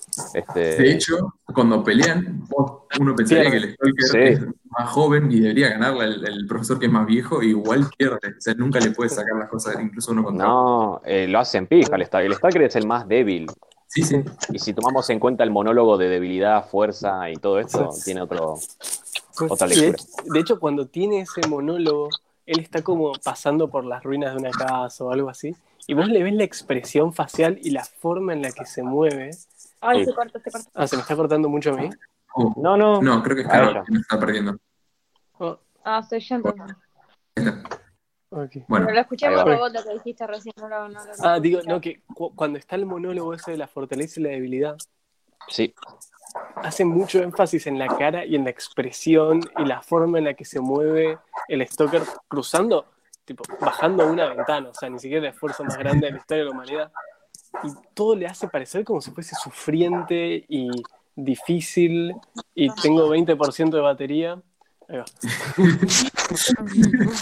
Eh, Y varias veces tiene una situación así donde se empieza a retorcer de dolor también cuando se acuerda de los versos del hermano de... Que se apoya contra la ventana y está así como. Sí, Sí. sí, sí, sí. Sí. Es- ese, ese creo que ese es mi verso favorito, el del hermano, que era casi... Ese poema. ¿Y creen ustedes que esta Había debilidad, lágrimas, amigo. Creen ustedes que esta, esta debilidad en, en contraposición con la fortaleza de los demás Sí. eh, tiene que ver con, con que tal vez las fortalezas que vemos en los otros son en realidad construcciones o, o máscaras que no les permiten la debilidad que en cierto punto ilumina al stalker. Y Creo que el eh, Stalker es auténtico. Y el. Stalker es el único que llora de los tres, por Sí. ejemplo. O sea, los tres tienen dolor, pero él es el único que se deja, que se permite manifiesta. débil Sí. ante, ante los otros dos. Sí, De hecho, en filosofía en- de Nietzsche, el niño es la fase más avanzada de la evolución humana. Es camello, león.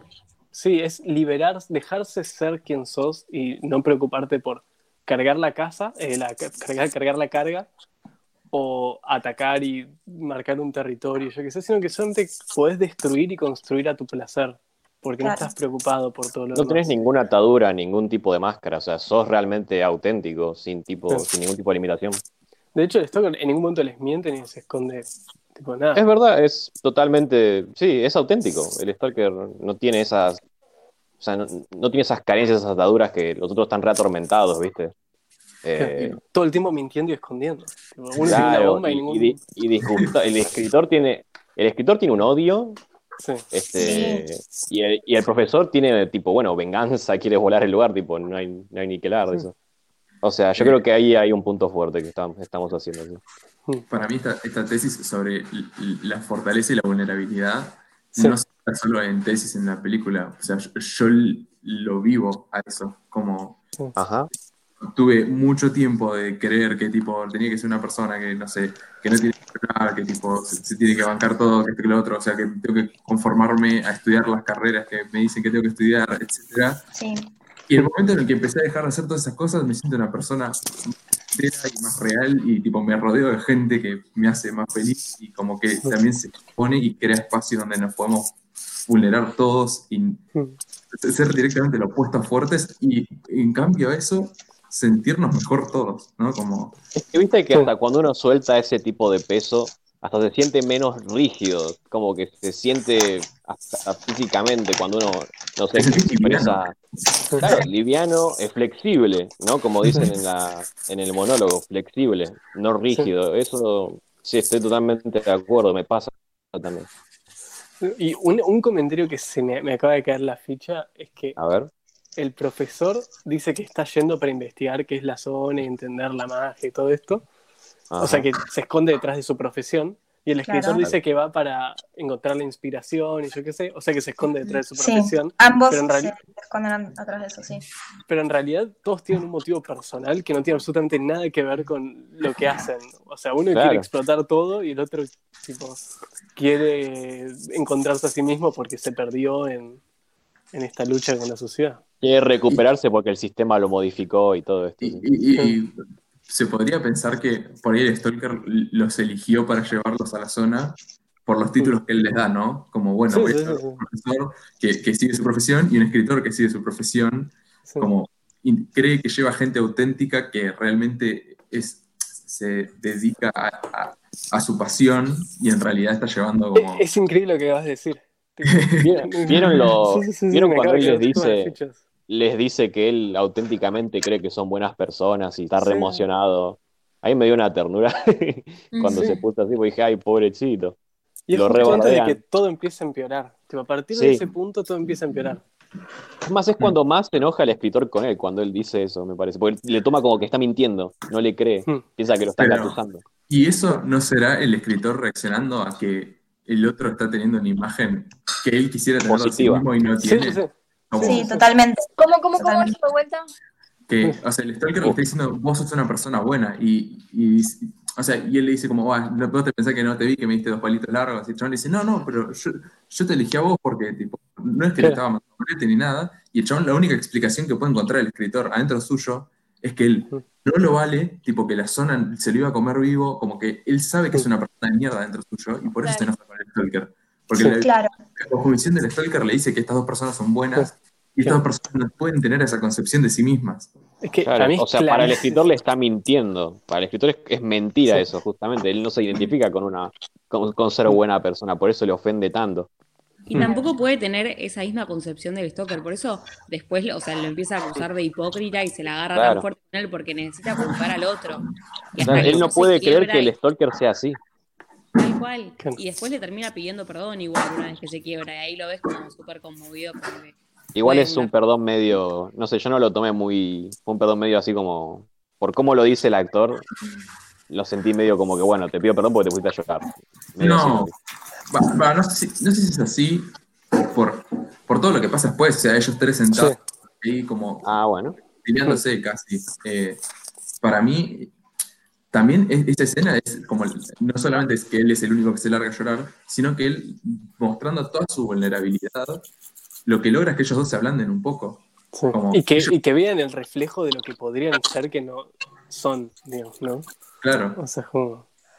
claro, Igual como que todo el tiempo se van complementando los personajes y por eso también llegan a demostrarse tan profundamente y, y a cuestionarse tanto su propia existencia, porque, o sea, mismo las conversaciones que se van dando entre ellos, todo el tiempo hay una dinámica en la que el otro se siente incómodo porque no hay como puntos en común, sino como, uy, mira dónde me estás Sí, con esta conversación, como que quiero salir y como también van huyendo de, de las Mm. preguntas y demás que se van haciendo.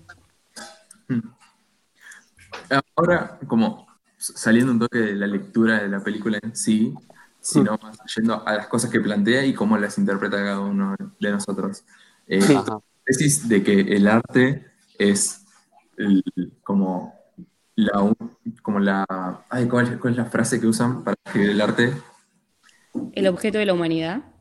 Claro, pero además de eso, tiene otro adjetivo agregado, que es como ah, desinteresado, ¿no? Como eh, Mm. Es lo único que- es porque sí, creo que algo así quisieron decir. sí, claro que, que no es este, selfish la, la idea Sí. de. Claro, no es ego, Eh, no tiene ego. No, no es egoísta, claro. Este, ¿qué, qué le parece a usted? ¿Cómo atraviesa eso? Yo creo que hoy en día eh, no está planteado así. Mm. Por, sí, sí me parece que tiene ese potencial, pero que hoy en día no, no se cumple eso. Hoy en día no ves ese tipo de arte que es como egoísta y que es por, eh, perdón, altruista, podríamos decirle, y que es como que porque sí. Vos lo ves como un arte más egoísta el de la actualidad. Sin duda. Este, para mí, ah, no sé, yo, yo voy encontrando cada vez más gente que trata de buscar el arte por el lado este desinteresado de... También esto de como no puedes escribir pensando en la gloria o en, o en el fracaso, ¿no? Para mí No. que está queriendo decir es, vos no podés encarar el proceso creativo artístico pensando en cómo va a ser recibido, ¿no? Claro. Este, vos tenés que hacer porque querés decir y Claro. Es la porque te nace. ser la que tenga que ser, pero te, te- te- te nace hacer el arte. y Sí.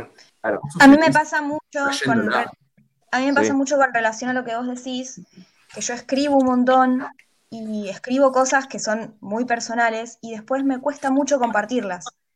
Porque en el momento de hacer el arte no, no estoy pensando cómo lo va a leer otro. Y después al momento de compartirlo me cuesta un montón. Claro, es que Lo pa- haces, es en sí mismo. A, Es a en mí sí me, mismo, pare- por eso. me parece que, y que lo plantea la película, que sí.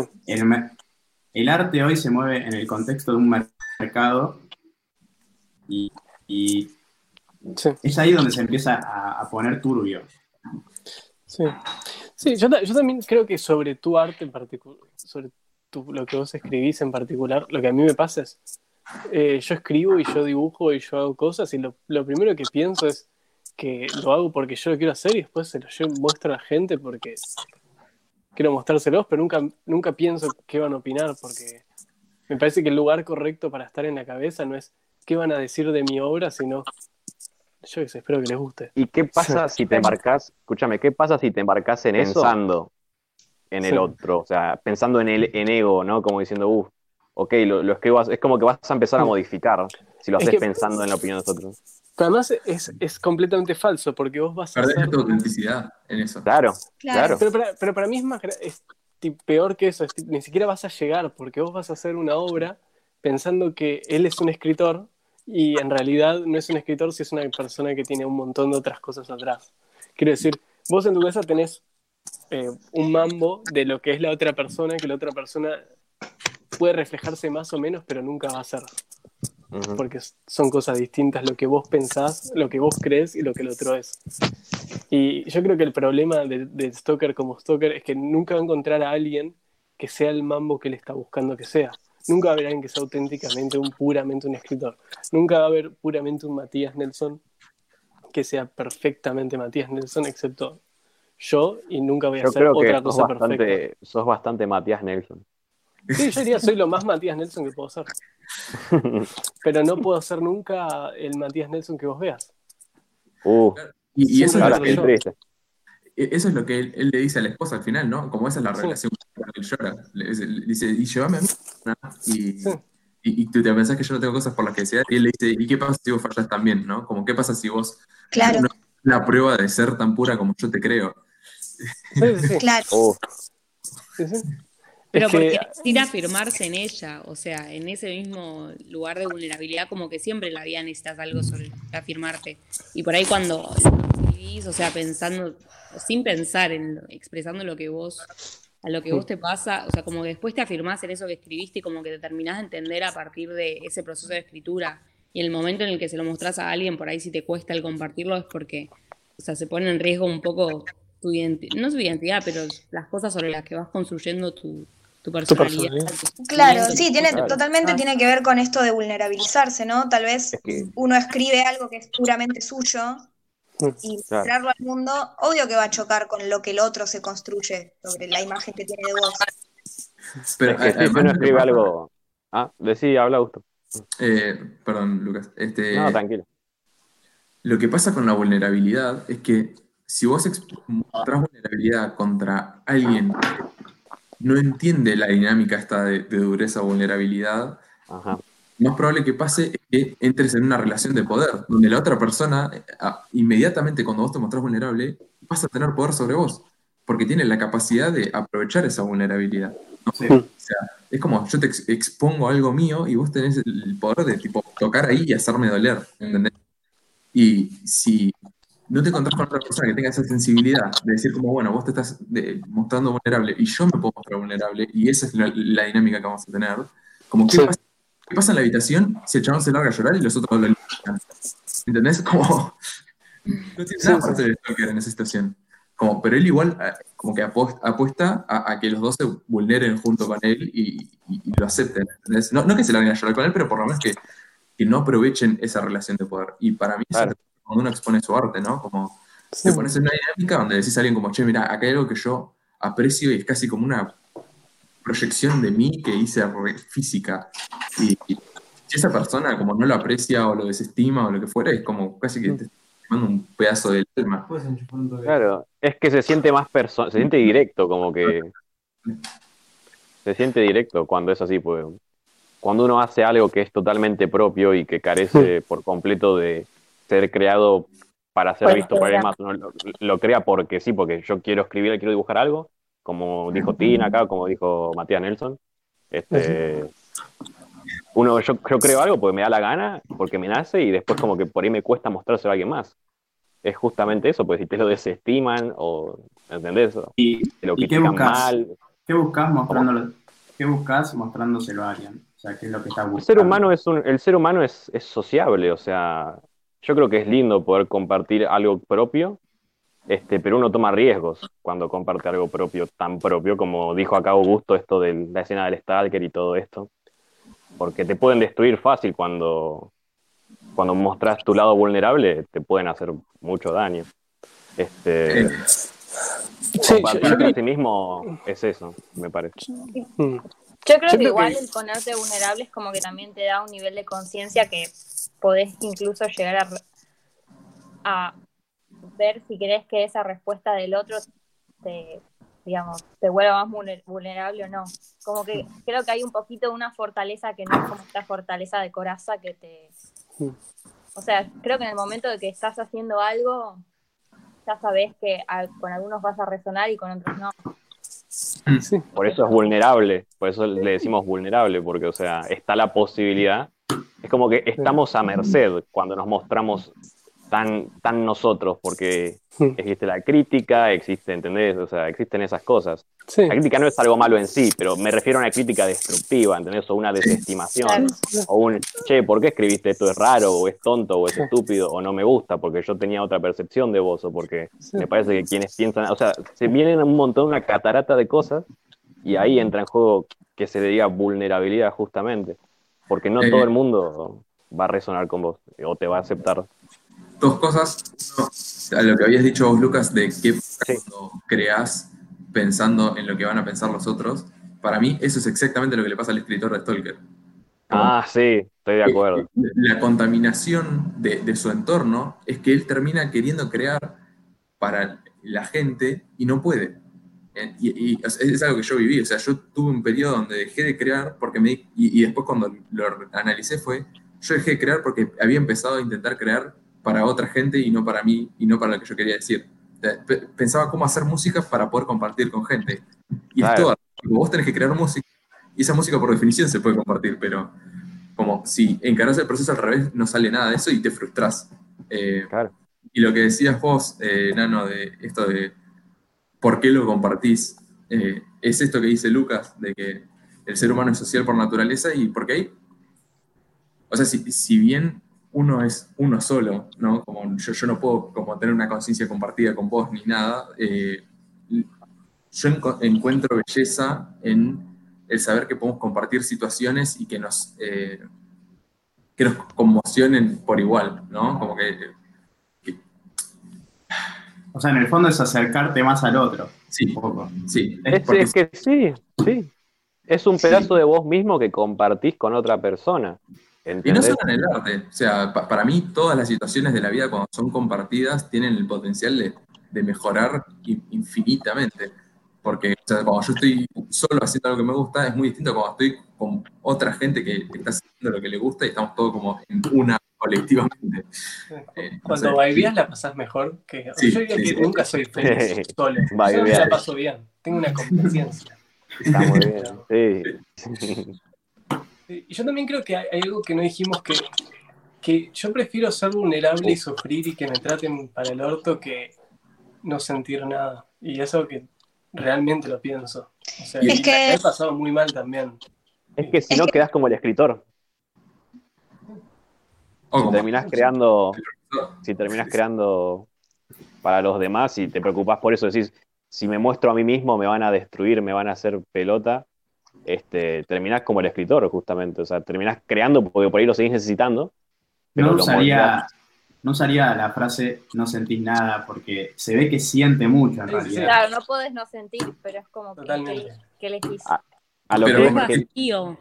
Como no energía sentís nada, creativa. pero sentís la sensación de vacío, de, de no tener nada en tu interior.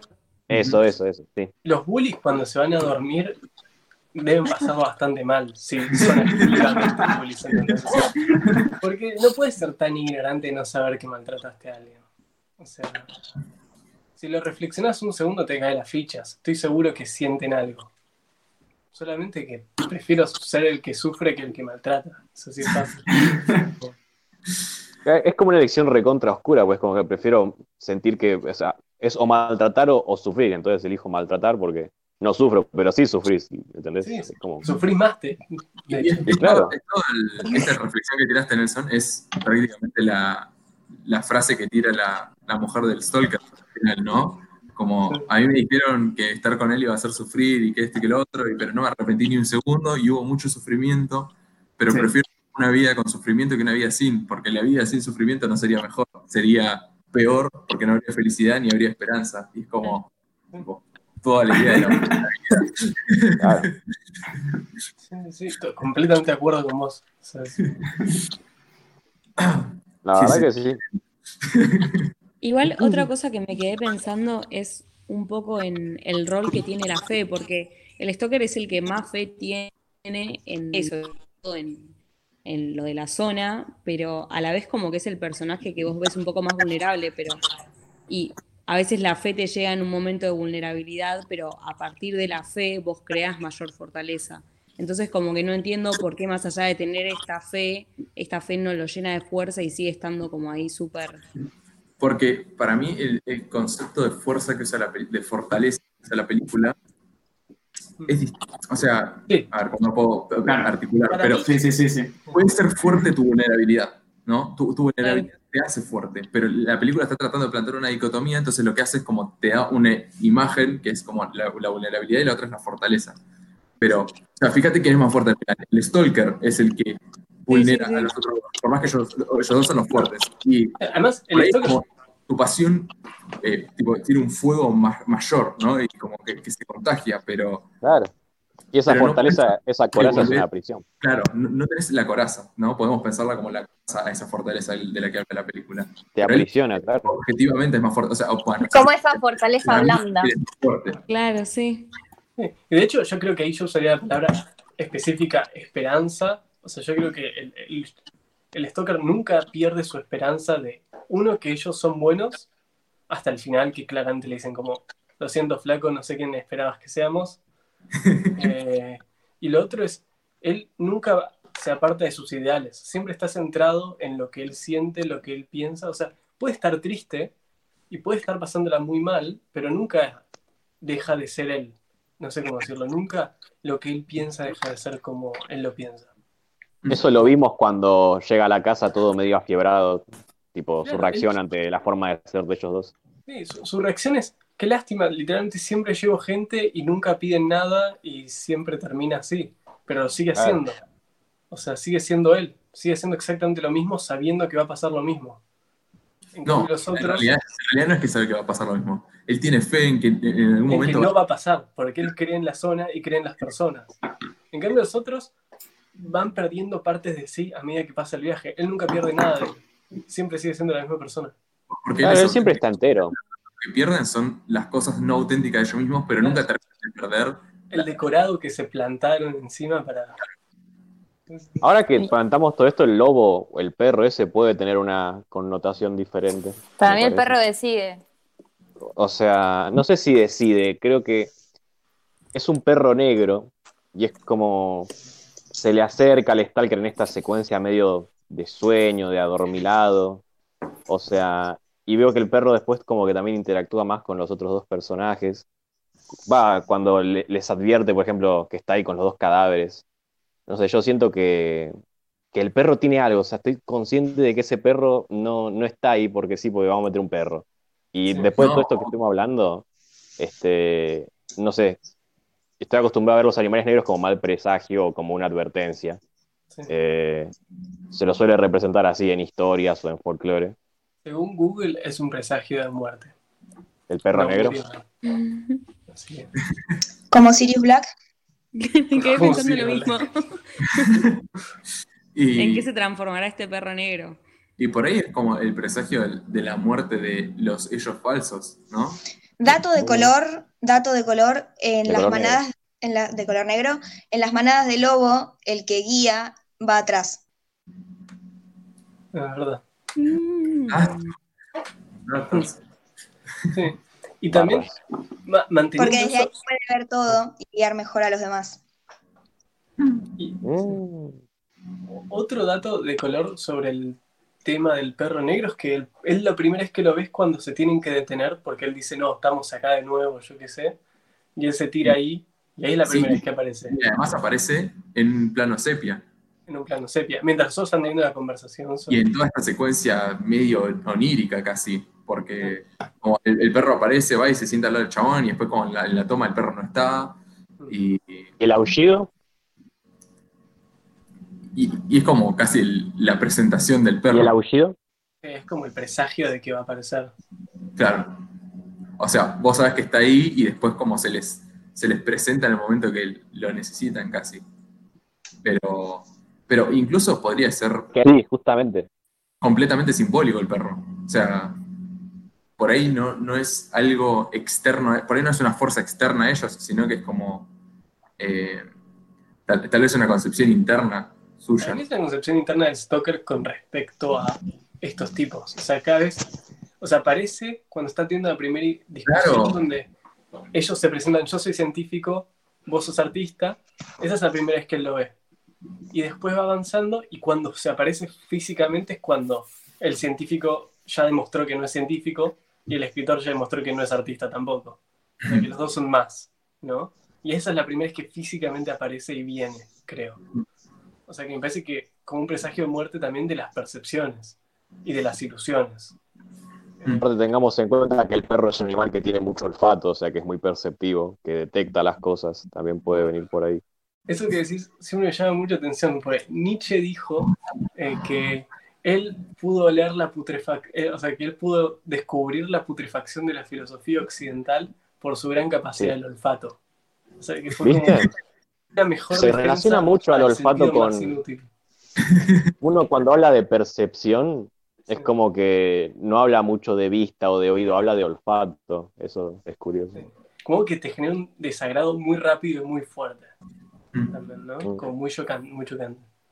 Eh, me estaba acordando de- justo también de esta escena, que de la parte de la música la, la dice el Stalker, ¿no? O sea, ellos Sí. tienen la discusión como de lo abstracto y lo material, y, o sea, y el, el escritor hablando sobre el arte, pero el que termina hablando sobre el arte como una expresión pura es el Stalker, que le dice como, bueno, toma, toma la música, ¿no? Es como la expresión más pura de todas, como está completamente despojada de simbolismo, es sonido vacío, pero igual es lo que más te llega y más resuena con tu alma. Como él incluso sin denominarse a sí mismo como artista, eh, es tal vez el más artista de los tres. Definitivamente. Sí, Y la, ahora la es zona. que es artista en esencia. ¿Cómo? Es artista en esencia, siento. Mm. ¿Y qué ibas a decir? Que para mí ahora que podemos que hablamos todo esto, la puedo decir mi primera palabra sobre qué, qué creo que es la zona. Y para mí es estar entrando en la esencia del alma humana, de lo que es. Ujú. O sea, yendo, es un viaje hacia adentro, pero es un viaje hacia la esencia misma. Mm. Sí. Y, y Por por eso todas las... ¿Cómo? Que, o sea, si bien eh, un montón, cuando, llegan a la puerta, Sí. le tienen miedo. Entonces, les genera pánico la verdadera esencia. Porque es como esta idea de. eh, eh, eh, lo dice el escritor, el- la, la esencia es una construcción humana, ¿no? Como la, la conciencia, todo, todo- todo- la empatía, son todas construcciones nuestras y son lo que nos hace a nosotros nosotros. ¿Qué pasa si vamos más adentro todavía, ¿no? Como cuando, ¿qué pasa si nos vamos a interpretar como animales? Eh, sí, sí, sí. El escritor niega. El escritor la niega y el científico quiere destruirla. O sea, Sí. ese más allá. Uh, no lo había percibido así, pero es verdad. ¿Entendés? Es, como volar si fuese. Es como si vamos, a, pará, pará, si vamos a percibir la zona como un viaje dentro del alma de uno mismo o del alma de la humanidad, del ser, lo que sea, la zona es como lo más profundo y no entran a la zona. Es como que justo esa zona bien oculta, bien honesta, que, o sea, Claro. es cruda, no quieren entrar y las reacciones son. O, escucha, escucha, escucha. Las reacciones son destruirla, negarla y el Stalker no lo necesita porque el Stalker es auténtico, no tiene ese, ese más allá, me parece. O sea, va, lo, lo veo así. Pa- Para mí, él hace las paces con eso. Él Ah, hace puede ser. esencia humana. Me gusta más esa, me gusta más esa. el, el escritor como que trata de, de negarla y desestimarla porque le tiene miedo. O sea, él tiene miedo de que... Él tiene ¿De miedo, qué va a haber? él tiene miedo de ver su ¿No? Como... Por eso no quiere recordar, porque dice, Por no eso- voy a ver a alguien bueno. Voy a ver mi... él tiene miedo de, de- de ver más allá de lo que él cree que es ahora y tipo sobre todas esas construcciones que creó alrededor de su esencia. Y el otro la quiere destruir porque cree que en el centro de la esencia hay algo con potencial malo, ¿no? Claro. Como, De hecho, él dice, yo no creo en lo bueno, pero sí creo en lo malo. claro, no creo en los cuentos de hadas buenos. sobre las cosas que hay en la esencia. Claro, so- sobre las cosas que pasan en la zona, ¿no? claro. De un, hecho, que stalker es, diría un es- stalker es básicamente un guía espiritual. Sí, hay, hay algo de eso. Sí, hay algo de eso, sí. Hay, hay mucho de eso. Y yo también creo que cuando están en la zona y se sientan y cambia el color, en el fondo lo que están haciendo están cerrando los ojos. Están dejando de ver. Ya no ven más lo que hay ahí. Por eso cambia de color. Porque ya están conectados con la zona. O sea, ya están como Sí, sí, sí. O sea, ya en, en definitiva ya llegaron a un lugar y en vez de ver qué había adentro, cerraron los ojos y dijeron, ya está. Y, y llueve, y habría que ver el tiempo, pero llueve también cuando llueve, cuando llora el, el Stalker. Entonces quizás haya una conexión con esto de en alguna imagen del agua y el llanto de él y como el fin Mm. del viaje. Que habría que analizar para alguien más capaz que yo. Para alguien que haya visto la película cuatro veces. Claro. La ponemos ahora en repeat, Claro, en la radio. Las primeras dos veces la vi tranqui, la tercera ya voy con un libro para anotar, ¿viste? A la tercera desapareces de la existencia y ascendes. Claro. Mi hermana. El podcast queda con ruido blanco nada más. Chicos, descubrir el significado de la vida es. Eh, el poema este que él cita de El hermano de Porcospín, que es eh, Ah, sí. que se la pasa diciendo como que casi que la, la vida no le alcanza, ¿no? Como que no le va, nunca fue suficiente todas las cosas que la vida tenía para ofrecerle. ¿no? Como Sí. esta- ¿qué ibas a Y también no era suficiente para el mundo, eran las dos cosas, ¿no? Como que yo era bueno, pero no lo suficiente, era como una sensación así. O sea, yo, yo de hecho ni siquiera había leído la otra parte donde él el mundo no le parecía suficiente. Yo lo había visto todo el tiempo como yo no soy suficiente. Como el Eh, no lo recuerdo textual ahora, pero No, pero, pero esa fue tu sensación y esta es la mía, entonces debe estar en el medio de las dos seguro. Como que las dos cosas están pasando. Y, y creo que en, en ese sentido, los dos personajes, so- él no se lee el poema para sí, lo lee para ellos también. Porque ellos son los que no son suficientes, ¿me explico? Sí. Como que son, un- es un artista y es un científico, pero no son lo suficientemente artista ni lo suficientemente científico. y Son algo más. pa- para mí eh, esa es la lectura de ellos no son suficientes para el mundo y la lectura del mundo no es suficiente es que para ellos no alcanza, o sea, eh, es lo que le dice a la esposa cuando está en la cama, ¿no? Como, así, uff, toda esta parte nos la, la eh, que dice como, y ellos son la, la parte, la inteligencia de la humanidad, ¿no? Como ellos sabiendo que van a pertenecer a una elite y nacen sabiendo que van a ser alguien.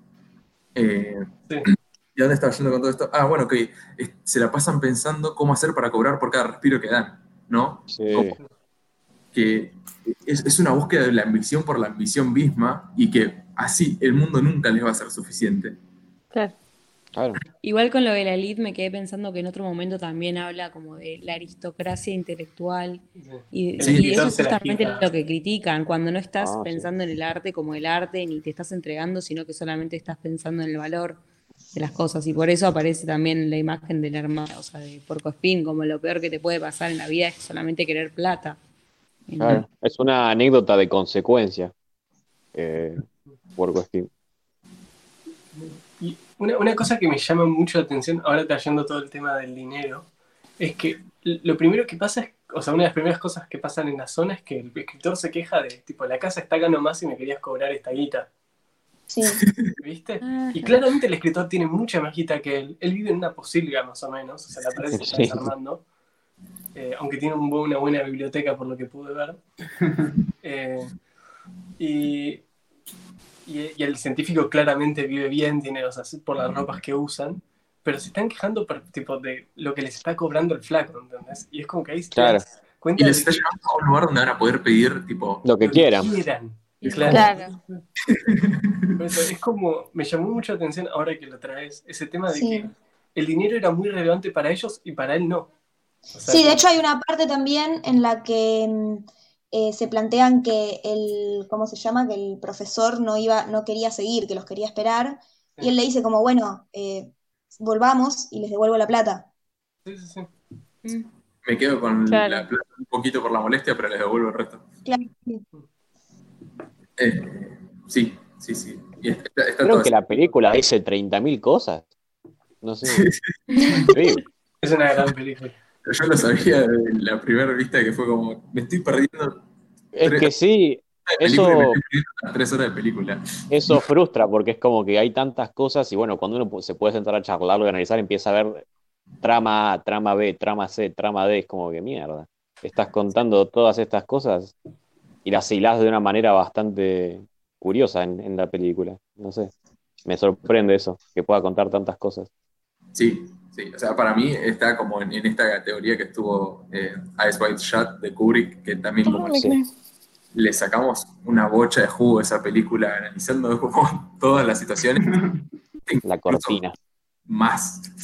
O sea, para mí, eh, esta ni siquiera se paró en, en, decir como, bueno, la historia es la parte central, como para mí esta película, todas sus ideas son la parte central, ¿no? Es, una idea, es, una, es una película que es una presentación de muchas ideas y de análisis sobre el arte, el alma, la sociedad, el capitalismo. Es un re peregrinaje, posta, literalmente, o sea, posta es un peregrinaje, pues es un viaje y... es una obra conceptual, más que una narrativa tradicional. Sí, claro. Yo argumentaría que es más conceptual de lo que es una película como con una historia. Por, porque de hecho no tienen nombre los personajes, o sea, puede ser cualquier personaje. Sí, sí, sí. Yo creo, otra cosa que observo ahora es que quizá por este mismo hecho de, hacer el arte en sí mismo es que la película se permite esas extensiones de escenas que pueden resultar tediosas para otra persona. Exacto. Eh, y es como que imagínate si el, autor Tarkovsky fuese como el escritor y le preocupase eso, habría cortado todas esas escenas que se extienden un poco, eh, justamente por la visión de, los demás. Que de hecho creo que investigando un poco, creo que le dijeron, che, es muy tediosa, la película es medio lenta. Eh, y él dijo, puedo hacerla más tediosa y más lenta si quieren. Como diciendo, ah, entonces, tengo que hacerla más lenta y más tediosa. Es como que esa fue su respuesta.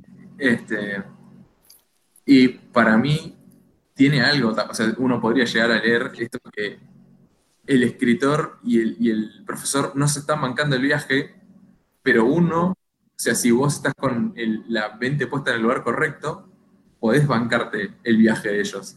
O sea, y podés sacar cosas de ahí que ni ellos mismos están pudiendo sacar, como todo este jugo que nosotros le estamos sacando a la, experiencia de la película. Claro. Por ahí son cosas que ellos no estaban parados en el lugar correcto para hacerlo, pero sí, por eso esto de que dice Tarkovsky de, bueno, la puedo hacer más lenta y más tediosa, porque para mí él está tratando de darle un mensaje a la gente que entiende esto sobre la vulnerabilidad, ¿no? Como está tratando de, hablarte a vos directamente. Y si vos no estás parado en ese lugar, la película puede ser un bodrio. Y, podría ser más bodrio y que igual a vos te llegue si estás parado en el lugar correcto y que la gente que tiene que filtrar la filtre, ¿entendés? Como, tipo, no, es la idea, que sea para vos porque no estás preparado para, para tener ese viaje. Eh, ah, tenía otra idea, se me fue. Si quieren, sigamos con otra ahí. Mm. ¿Qué habíamos hablado justo antes de esto? Um... Ah, ya me acuerdo, ya me acuerdo. Toda la escena del el profesor cuando. en los médanos de arena. Oh, esa, esa, ese lugar. Zarpado. Hermoso. en cuanto a imagen, es simplemente precioso la escenografía. Es como mierda. No sé, me encantó ese lugar esa escena. Eh, no me acuerdo, no me terminé de acordar el diálogo que hace el escritor ahí. Me acuerdo que habla un poco sobre, sobre la búsqueda de la verdad, ¿no? Que también eso es otro de los temas de la, película. Como que la ciencia trata de buscar la verdad y él dice como yo busco la verdad pero se transforma en el proceso y se convierte en otra cosa. Esa es la al principio y después él ahí dice como casi como que esto del, de buscar qué es la explicación atrás de, la zona no tiene sentido. No, no, termino de acordar. ¿Alguno se acuerda bien? A todos los, todos los perfecto, hay que abrir la peli en otro tab y buscar, ¿no? Em, es que si te, si te metes en un poco de un trance, un momentito con la película cuando están hablando, este, te perdés, porque hablan eh, de cosas muy, eh, bueno, obviamente existenciales y toda la cosa, pero es como que tiene un hilo que hay que seguir muy finamente. Si te perdés un poco, no la casás. Sí, y es muy autorreferencial con todo lo que dice. O sea, no es que te tira ideas y, y la idea no se vuelve a desarrollar, sino que es como. Claro, no es que te está tirando, no, es que te está tirando filosofía porque decir, tiro filosofía acá. O sea, ¿Cuál es la idea que te trajimos antes de esto? Perdón, justo estaba abriendo la ventana porque mi cerebro empezó a calentar. Ah, no, me, me acordé de, de la esta de, de los médanos, que está el, el- el escritor cuando él se a- a- adentra solo, que Sí. tipo cae, bueno, aparecen los pájaros volando, que encima se corta la escena, todo un flash. Además, tiran el. tira- tiran la, la- la tuerca. Te muestran cómo la tuerca rebota. Mm. Después aparece el pájaro. Desaparece el pájaro. Vuelve a aparecer el pájaro. Y te muestran que cuando tiran la tuerca se caen al piso los dos, el científico y el, y el Stoker al mismo tiempo, mientras que se queda parado. O sea, no sé si es una suerte de los. Mientras se queda parado el. mientras se queda parado el escritor y de repente en la siguiente escena es- aparecen los pájaros y el escritor está tirado en el piso en el lodo. Para mí esa es la, la naturaleza de la zona, ¿no? Como es, el- como es esta realidad mágica que no puedes terminar de comprender, esta secuencia casi onírica. Eh, no seguía por las, es- las reglas que esperan. La verdad. Es que, sí, es que es realismo mágico. Es eso que es como. Claro. Decís, es casi la realidad, pero un poquito más. Es como que hay un poco de neblina, difu- como que se difusa, todo se vuelve difuso. Claro. Y de repente entran por un lugar y salen por uno, es como que ¿por qué está este personaje acá? Si supuestamente volvió, y es como, tiene esas cosas que decís, ¿cómo es posible? Eso tiene ese realismo mágico, justamente. Sí. Ah, y lo que había tirado es que en ese discurso el, el escritor habla sobre la búsqueda de la verdad. Sí. Sí. Ya, ya planteé al principio. Sí, y de hecho también ahí es cuando habla también sobre el tema de que él quiso cambiar la sociedad, pero los, los Sí, los- es, es como una escena clave para el escritor, es en la escena en la que él, en la que él se quiebra y reconoce un montón de cosas sobre sí mismo. Sí, expone, claro, Y de hecho, vuelve a aparecer el agua, porque él que se está quebrando está en barro. sí, Cuando la arena es algo súper seco. Y también es la escena en la que él mira la cámara y la la película medio que te hace el juego que vos podés interpretar que le está hablando a ellos dos, tipo al Stalker y al, y profesor. Después el chabón se da vuelta y mira directo a, a- alguien que no está ahí, porque ves claramente que el, el profesor y el Stalker están atrás. Se da vuelta y te habla a vos y después se vuelve a ellos y se va caminando para allá. Como, ahí tuvo una ruptura de la cuarta pared, o tuvo una situación muy, muy bizarra. Eh, claramente las escenas donde, el- el- te, donde te están hablando a cámara hay, hay algo más que solamente están hablando el, el interlocutor que tienen ahí. No, es como que yo lo veo más como que se hablan un poco a sí mismos también, ¿no? Lo mismo con la escena en la que la mujer habla a la cámara. Es, es una reflexión que hace ella sobre su vida. ¿El profesor no tiene escena cuando habla a la cámara? Eh, sí, ¿Sabes lo más que- cercano es cuando habla por el teléfono. Sí, Sí, es que de hecho creo Sí. que ese es su momento. sí, cuando habla como por que teléfono. está él, él bien, él bien cerca de la cámara hablando por teléfono y nosotros dos atrás. Creo que ese es su momento. Eh, exposicional que te mete medio, medio esta trama, esta subtrama corta, ¿no? Que no, no, no se termina bien de saber qué, qué pasó del todo. Una cosa más que no se entiende, al menos yo no ¿Qué entiendo. Cuando él está en la cocina en la primera escena y la mujer prende la luz y la luz está cerca de él, entonces se prende muy fuerte y después se apaga. Sí, Sí. y después Pasa- da vuelta en, en la habitación. Sí, Sí, eso es verdad. sí, Que sí. la verdad parece como... un ting. Y la luz, eu, la luz no funciona así. De hecho, funciona al revés. Tipo, la lámpara primero se va calentando hasta que ilumina bien. Claro, y después se pone en su auge, no es que hace pf y después baja, es como... Y algo similar me pasó, o sea, una cosa que me puse a verlo es que en la pasa algo con comer en la película en general. Hay algo con la comida. Porque, por ejemplo, cuando él está comiendo en la cocina, en una de esas primeras escenas, Lo tapa la la mujer está para justo enfrente, cosa que no puedas ver cómo come. Y hay algo como de que está oculto. Y después, la primera escena de la película, literal, la, la primera escena, es el científico tomando un café. O sea, llegando que le dan comida, no te muestran cómo come, pero sí te muestran cómo toma café. Eh, no sé, Las jeringas. las jeringas, hay muchas jeringas. Las jeringas. Y, y un último tema con el tema de comida y cocina y todo eso es que la cocina que ellos tienen en la casa, el Stoker, es a fuego de leña, si te fijas, no es eléctrica. Lo único que tiene eléctrico, por lo que yo vi, es eh, la lamparita. Mm. Casi como si fuese un niño que él no puede tener electrodomésticos. ¿Qué son esas cositas que flotaban en la casa? ¿Qué cositas flotaban en la casa? ¿No vieron Y que como los dientes de león, esos, como los Lleno. no son ácaros, pero como la pelucita que iba. Ah, sí. Sí. No sé, como una a arena. Sí, yo también me ¿Pero quedé mirando. en la casa de la zona o en la casa?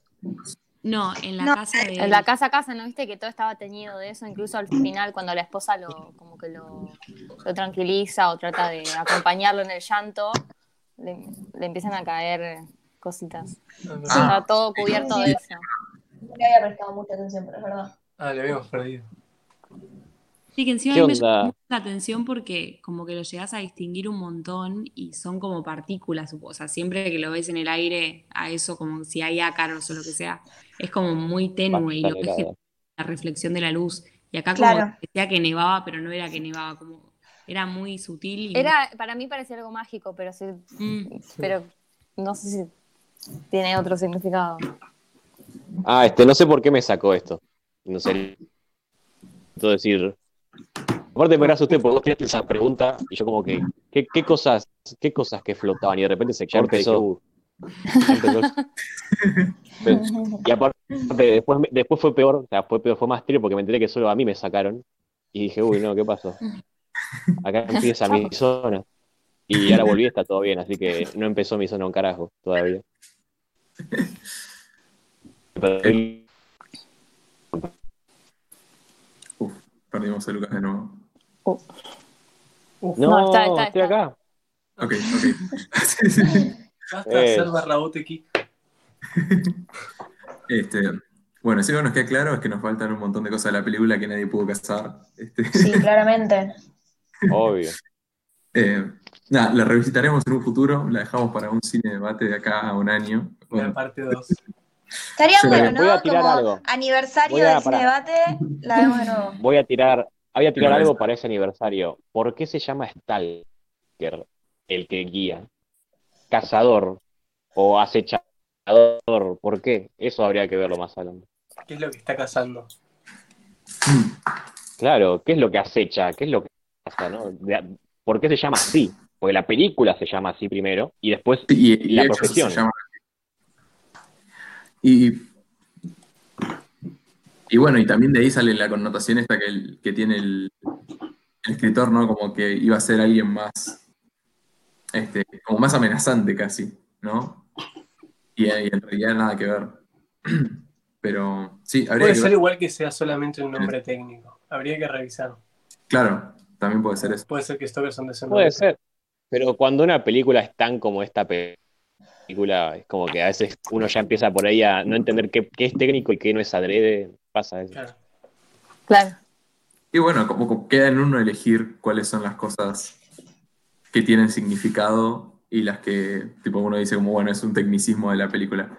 Como uno podría, en, en el, en el principio de la película, decir, el color en esta película es sepia, y listo, es como una consecuencia técnica. Pero después es que agarra y te pone, y es como, ok, claramente el color en esta película tra- trae su, su propio significado, ¿no?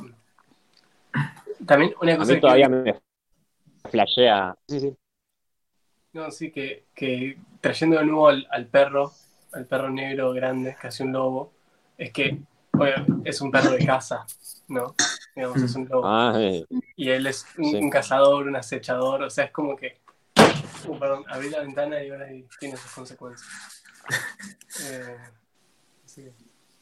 Ay, me a mí me algo. flashea todavía, me flashea todavía el hecho de que ellos, los personajes dicen, por lo de Stalker, o sea, como que se esperaban otra cosa del Stalker, ¿no? Porque Stalker suena muy imponente, suena como un tipo duro, no sé, yo esperaba algo así. Me pasó lo mismo que los personajes, eso me re flashea.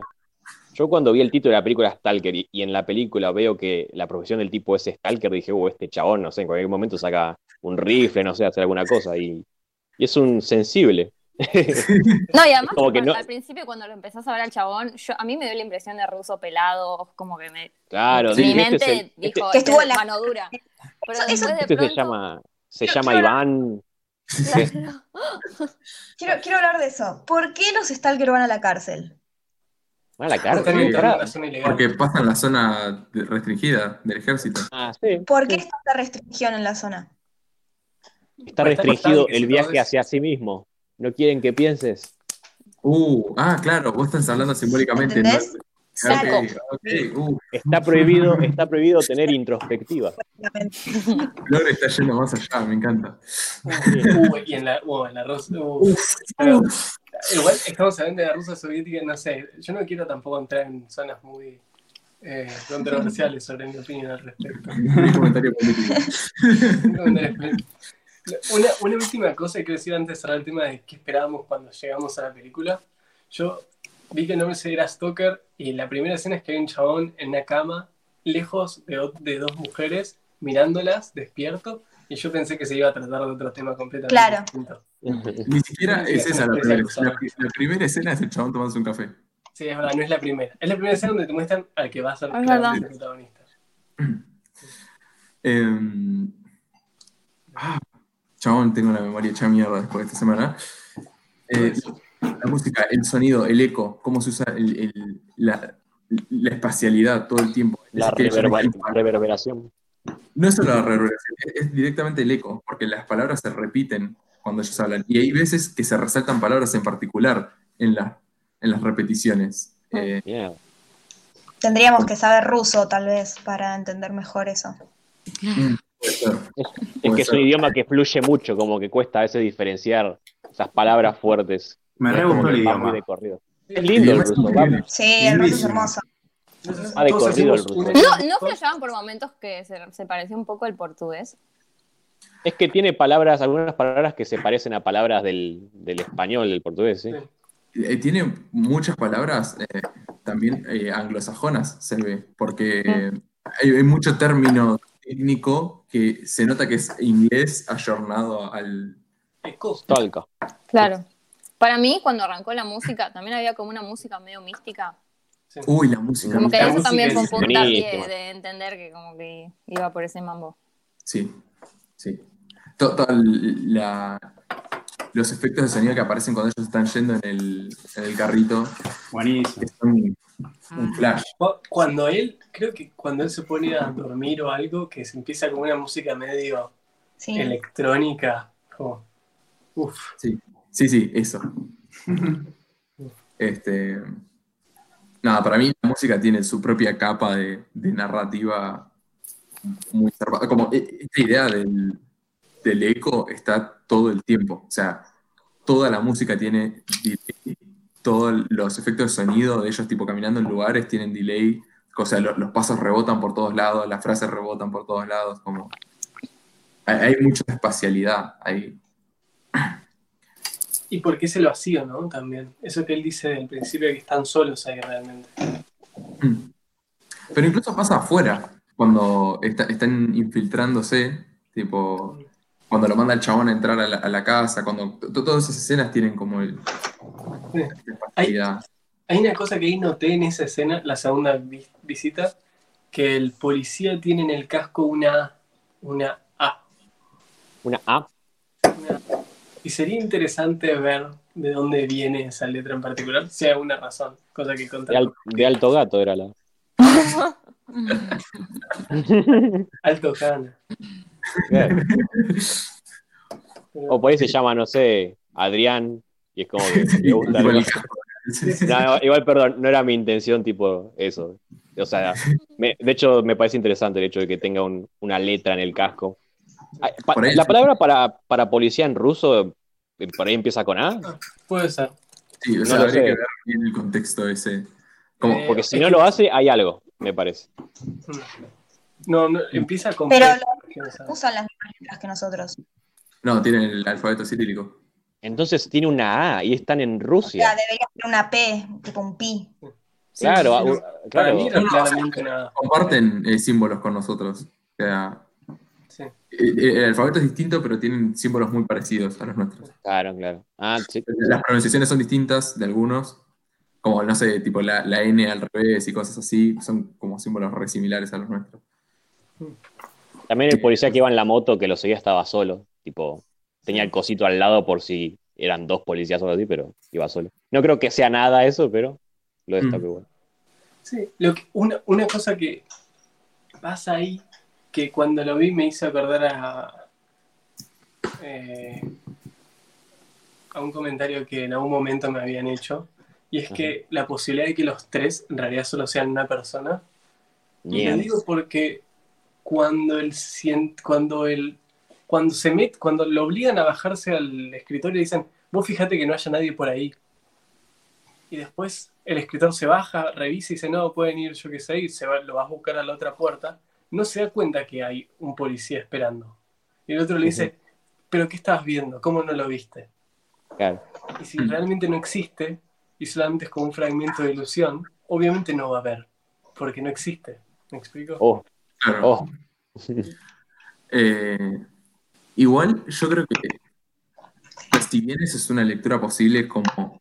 Creo que es más Eh, para generar drama que otra cosa. Claro, Pero- sí, sí.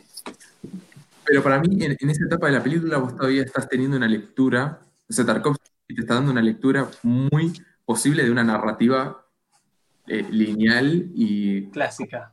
clásica, ¿no? Claro. Como, esto es una historia donde las cosas que pasan son lo que ves adentro del mundo, pero después te das cuenta que es una historia que, que- que no es una historia y que es tipo, ha- habla sobre el mundo desde la película, ¿entendés? Y que no necesariamente la realidad del mundo tiene que tener una consistencia ni nada, sino que es como, es todo un gran mensaje contenido la película. Y eso que eso ocurre afuera de la zona, no ocurre en la zona que es donde pasa toda la magia. Mm. Y, o sea, para mí, eh, eh, la lectura de que los tres son una persona o una entidad no es una lectura que se hace de- desde adentro de la película, ¿no? Como desde el mundo del... Sino que es una lectura que vos haces de afuera diciendo, ok, estos tres chabones representan tres pilares de la humanidad, ¿no? O algo así. Como, es una meta lectura que se hace. Sí.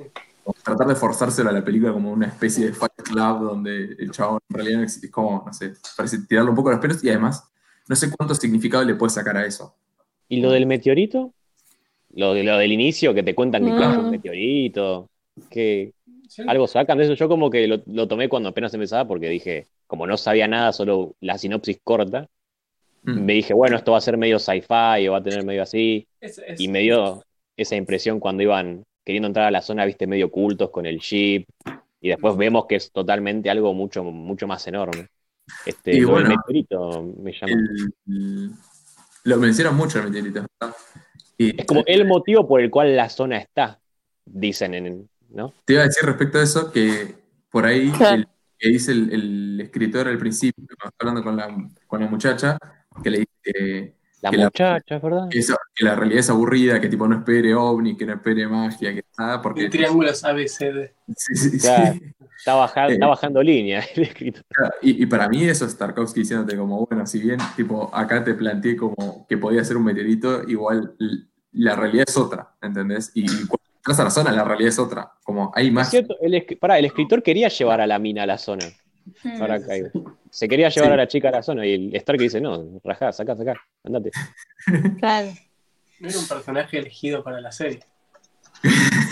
Te quería llevar a la chica, nada que ver, no entendió nada. Claro. Me olvidado de esa emergencia, vayan a comer algo, men, no, no la vayan a Claro, ahí. sí.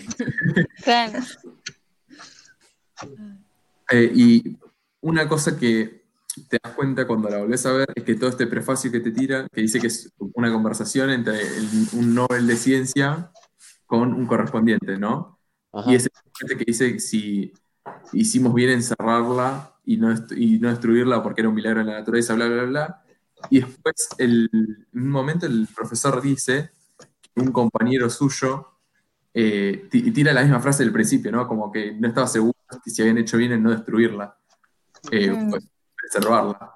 Y para mí esto va también por el, como el escritor diciéndole como, ah, vos seguro te querés ganar el Nobel, como el chabón es amigo del que se ganó el Nobel, Claro. el profesor. Y por ahí tipo, es, es algo interno suyo que él O sea, ¿cómo puede el escritor saber toda la trama del, del profesor que tipo tiene el amigo que se ganó el Nobel, tipo toda la disputa esta entre ellos? Claro. No, puede ser totalmente distinto. Puede ser que en realidad él termine ganando el Nobel.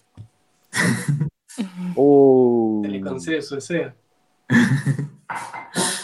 Eh, Igual el Nobel viene a ser de nuevo el reconocimiento de los demás, o sea, el hacer algo que los demás te reconozcan algo y ser alguien que se gana un Nobel más allá de, de quién vos sos. O sea, como otra careta más para ponerte. Sí, Yo, yo creo que ahí hay una cosa que hay, hay una filosofía puesta en juego que es si existen realmente los héroes. De nuevo, o sea, sí, porque toma como si fuese una estructura clásica. O sea, hay como una meta, hay como un metadiscurso ahí, ¿no? O sea, él agarra la estructura clásica del camino del héroe y los Sí. personajes que te tira al final dices como nadie de ellos puede decir que es un héroe. O sea, hmm. al menos no clásico. Sí, sí, sí. ¿Y qué lograron eh, después de su viaje, no? Como los otros dos eran un fracaso y este tipo, no perder la esperanza, pero como dejar de tratar de exponerla al mundo o algo así, o como u- u- llevársela con la gente que él ya sabe que la aprecia. Claro. Eh, Oh. la, lo que le- cuando el, el profesor agarra y saca la bomba en la habitación, que el escritor le dice como, oh, miren, el, el profesor trajo una máquina para medir el alma humana. ojo. Este, no sé, a mí me parece que no es, no es casual ese comentario ahí. No, para. Y sobre todo al lado del, del, del threshold, ¿no? Como diciendo, acá atrás está el, el- el alma humana. Sí. La tiro. Es que sí habíamos llegado a la conclusión, o no sé si a la conclusión, pero a una teoría o suposición de que la zona No. era como la verdad del ser. Está rico el bizcochuelo. No es bizcochuelo, mi hermano es un postre que está. Perdón. Si quieren No, vayan a mi Instagram. Para nada. ¿En qué estábamos? Perdón. Ah, sí, que habíamos como que teorizado o una suposición es que la zona era como una especie de, de la verdad interna o lo más profundo del ser, en base a también las reacciones de los personajes ante su existencia o al tenerla enfrente. Mm. Es, es tipo la búsqueda de la verdad y la búsqueda del alma y de la esencia, ¿no? Claro. Bueno, es La zona, la zona, en la habitación, la zona, digo, ¿no? La, el threshold representa para mí eso, por eso es como que no entran y tienen estas reacciones adversas y demás. Esto ya lo habíamos dicho, pero lo digo en, en relación a esto que estamos tocando ahora. Del aparato para medir el alma. Bueno. Yo ya estoy seco de ideas, creo. Y que hablamos un montón. Una hora y media. Pasa que es una película que tiene demasiado, no me sorprende. Hablamos la mitad de la película en análisis. Dos, Hablamos la película. Ah, ah, no. dos Hablamos, horas y media. hablamos toda la película, increíble. es verdad que arrancamos a las 11. Holy shit, Mal. la nuca. No, y ta- también creo que Tarkovsky se está preguntando sobre si existe el bien huma- en, huma- en el humano y qué es el bien. Y un montón de cosas que no entran en esta discusión todavía, pues son. o sea, estaba, me, me quedé ahí como en silencio un segundo pensando y fue como. Uff. No puedo creer que estoy pensando esto ahora. a media de la mañana. Horas y media tarde. Sale corchazo, eh, está bien. Bueno. Creo que fue un flash, ¿no? Fue flash, fue una flash. Están todos invitados a la radio a partir de ahora. Hay que, hay que sortear, chicos. Hay que Sí. sortearla. Ah, mal. ¿Quién se encarga? Caro, ¿te encargas vos del sorteo? Dale, tengo la compo acá. ¿Puedo agregar Dale. una película de sorpresa? Así como, uff, ok, ponela en Oh. el. En el, La- la- PD en el Google Docs dale ahí lo Del- lo. En el te metes al toque y, claro, y pones ahí la que quieras desde ya. Yo agregué una también, pero no sé si la vieron. ¿Cómo nos. Porque Sí. yo creo que no vi. Si está Hace un coloreada un ratito color- igual, cuando la abrí, porque había Uh, colgado. la voy a leer. Puse irreversible. La estoy viendo en vivo. Sí. Ah, Ah, me acaba de aparecer. No. de Para una. mí están apareciendo. Yo la tengo pendiente irreversible. De Gaspar Noé y Enter the Void, que también otra película para estar cinco horas hablando. Ah, me morí. Eh, Bueno, y Eh, estoy en, estoy para ver. Decímelas, las haré directamente ahora. En el- la cajita de cosas del sorteo. Nelson, Ah. ¿cuál querés tomar? Yo puse el séptimo sello de Bergman. Y.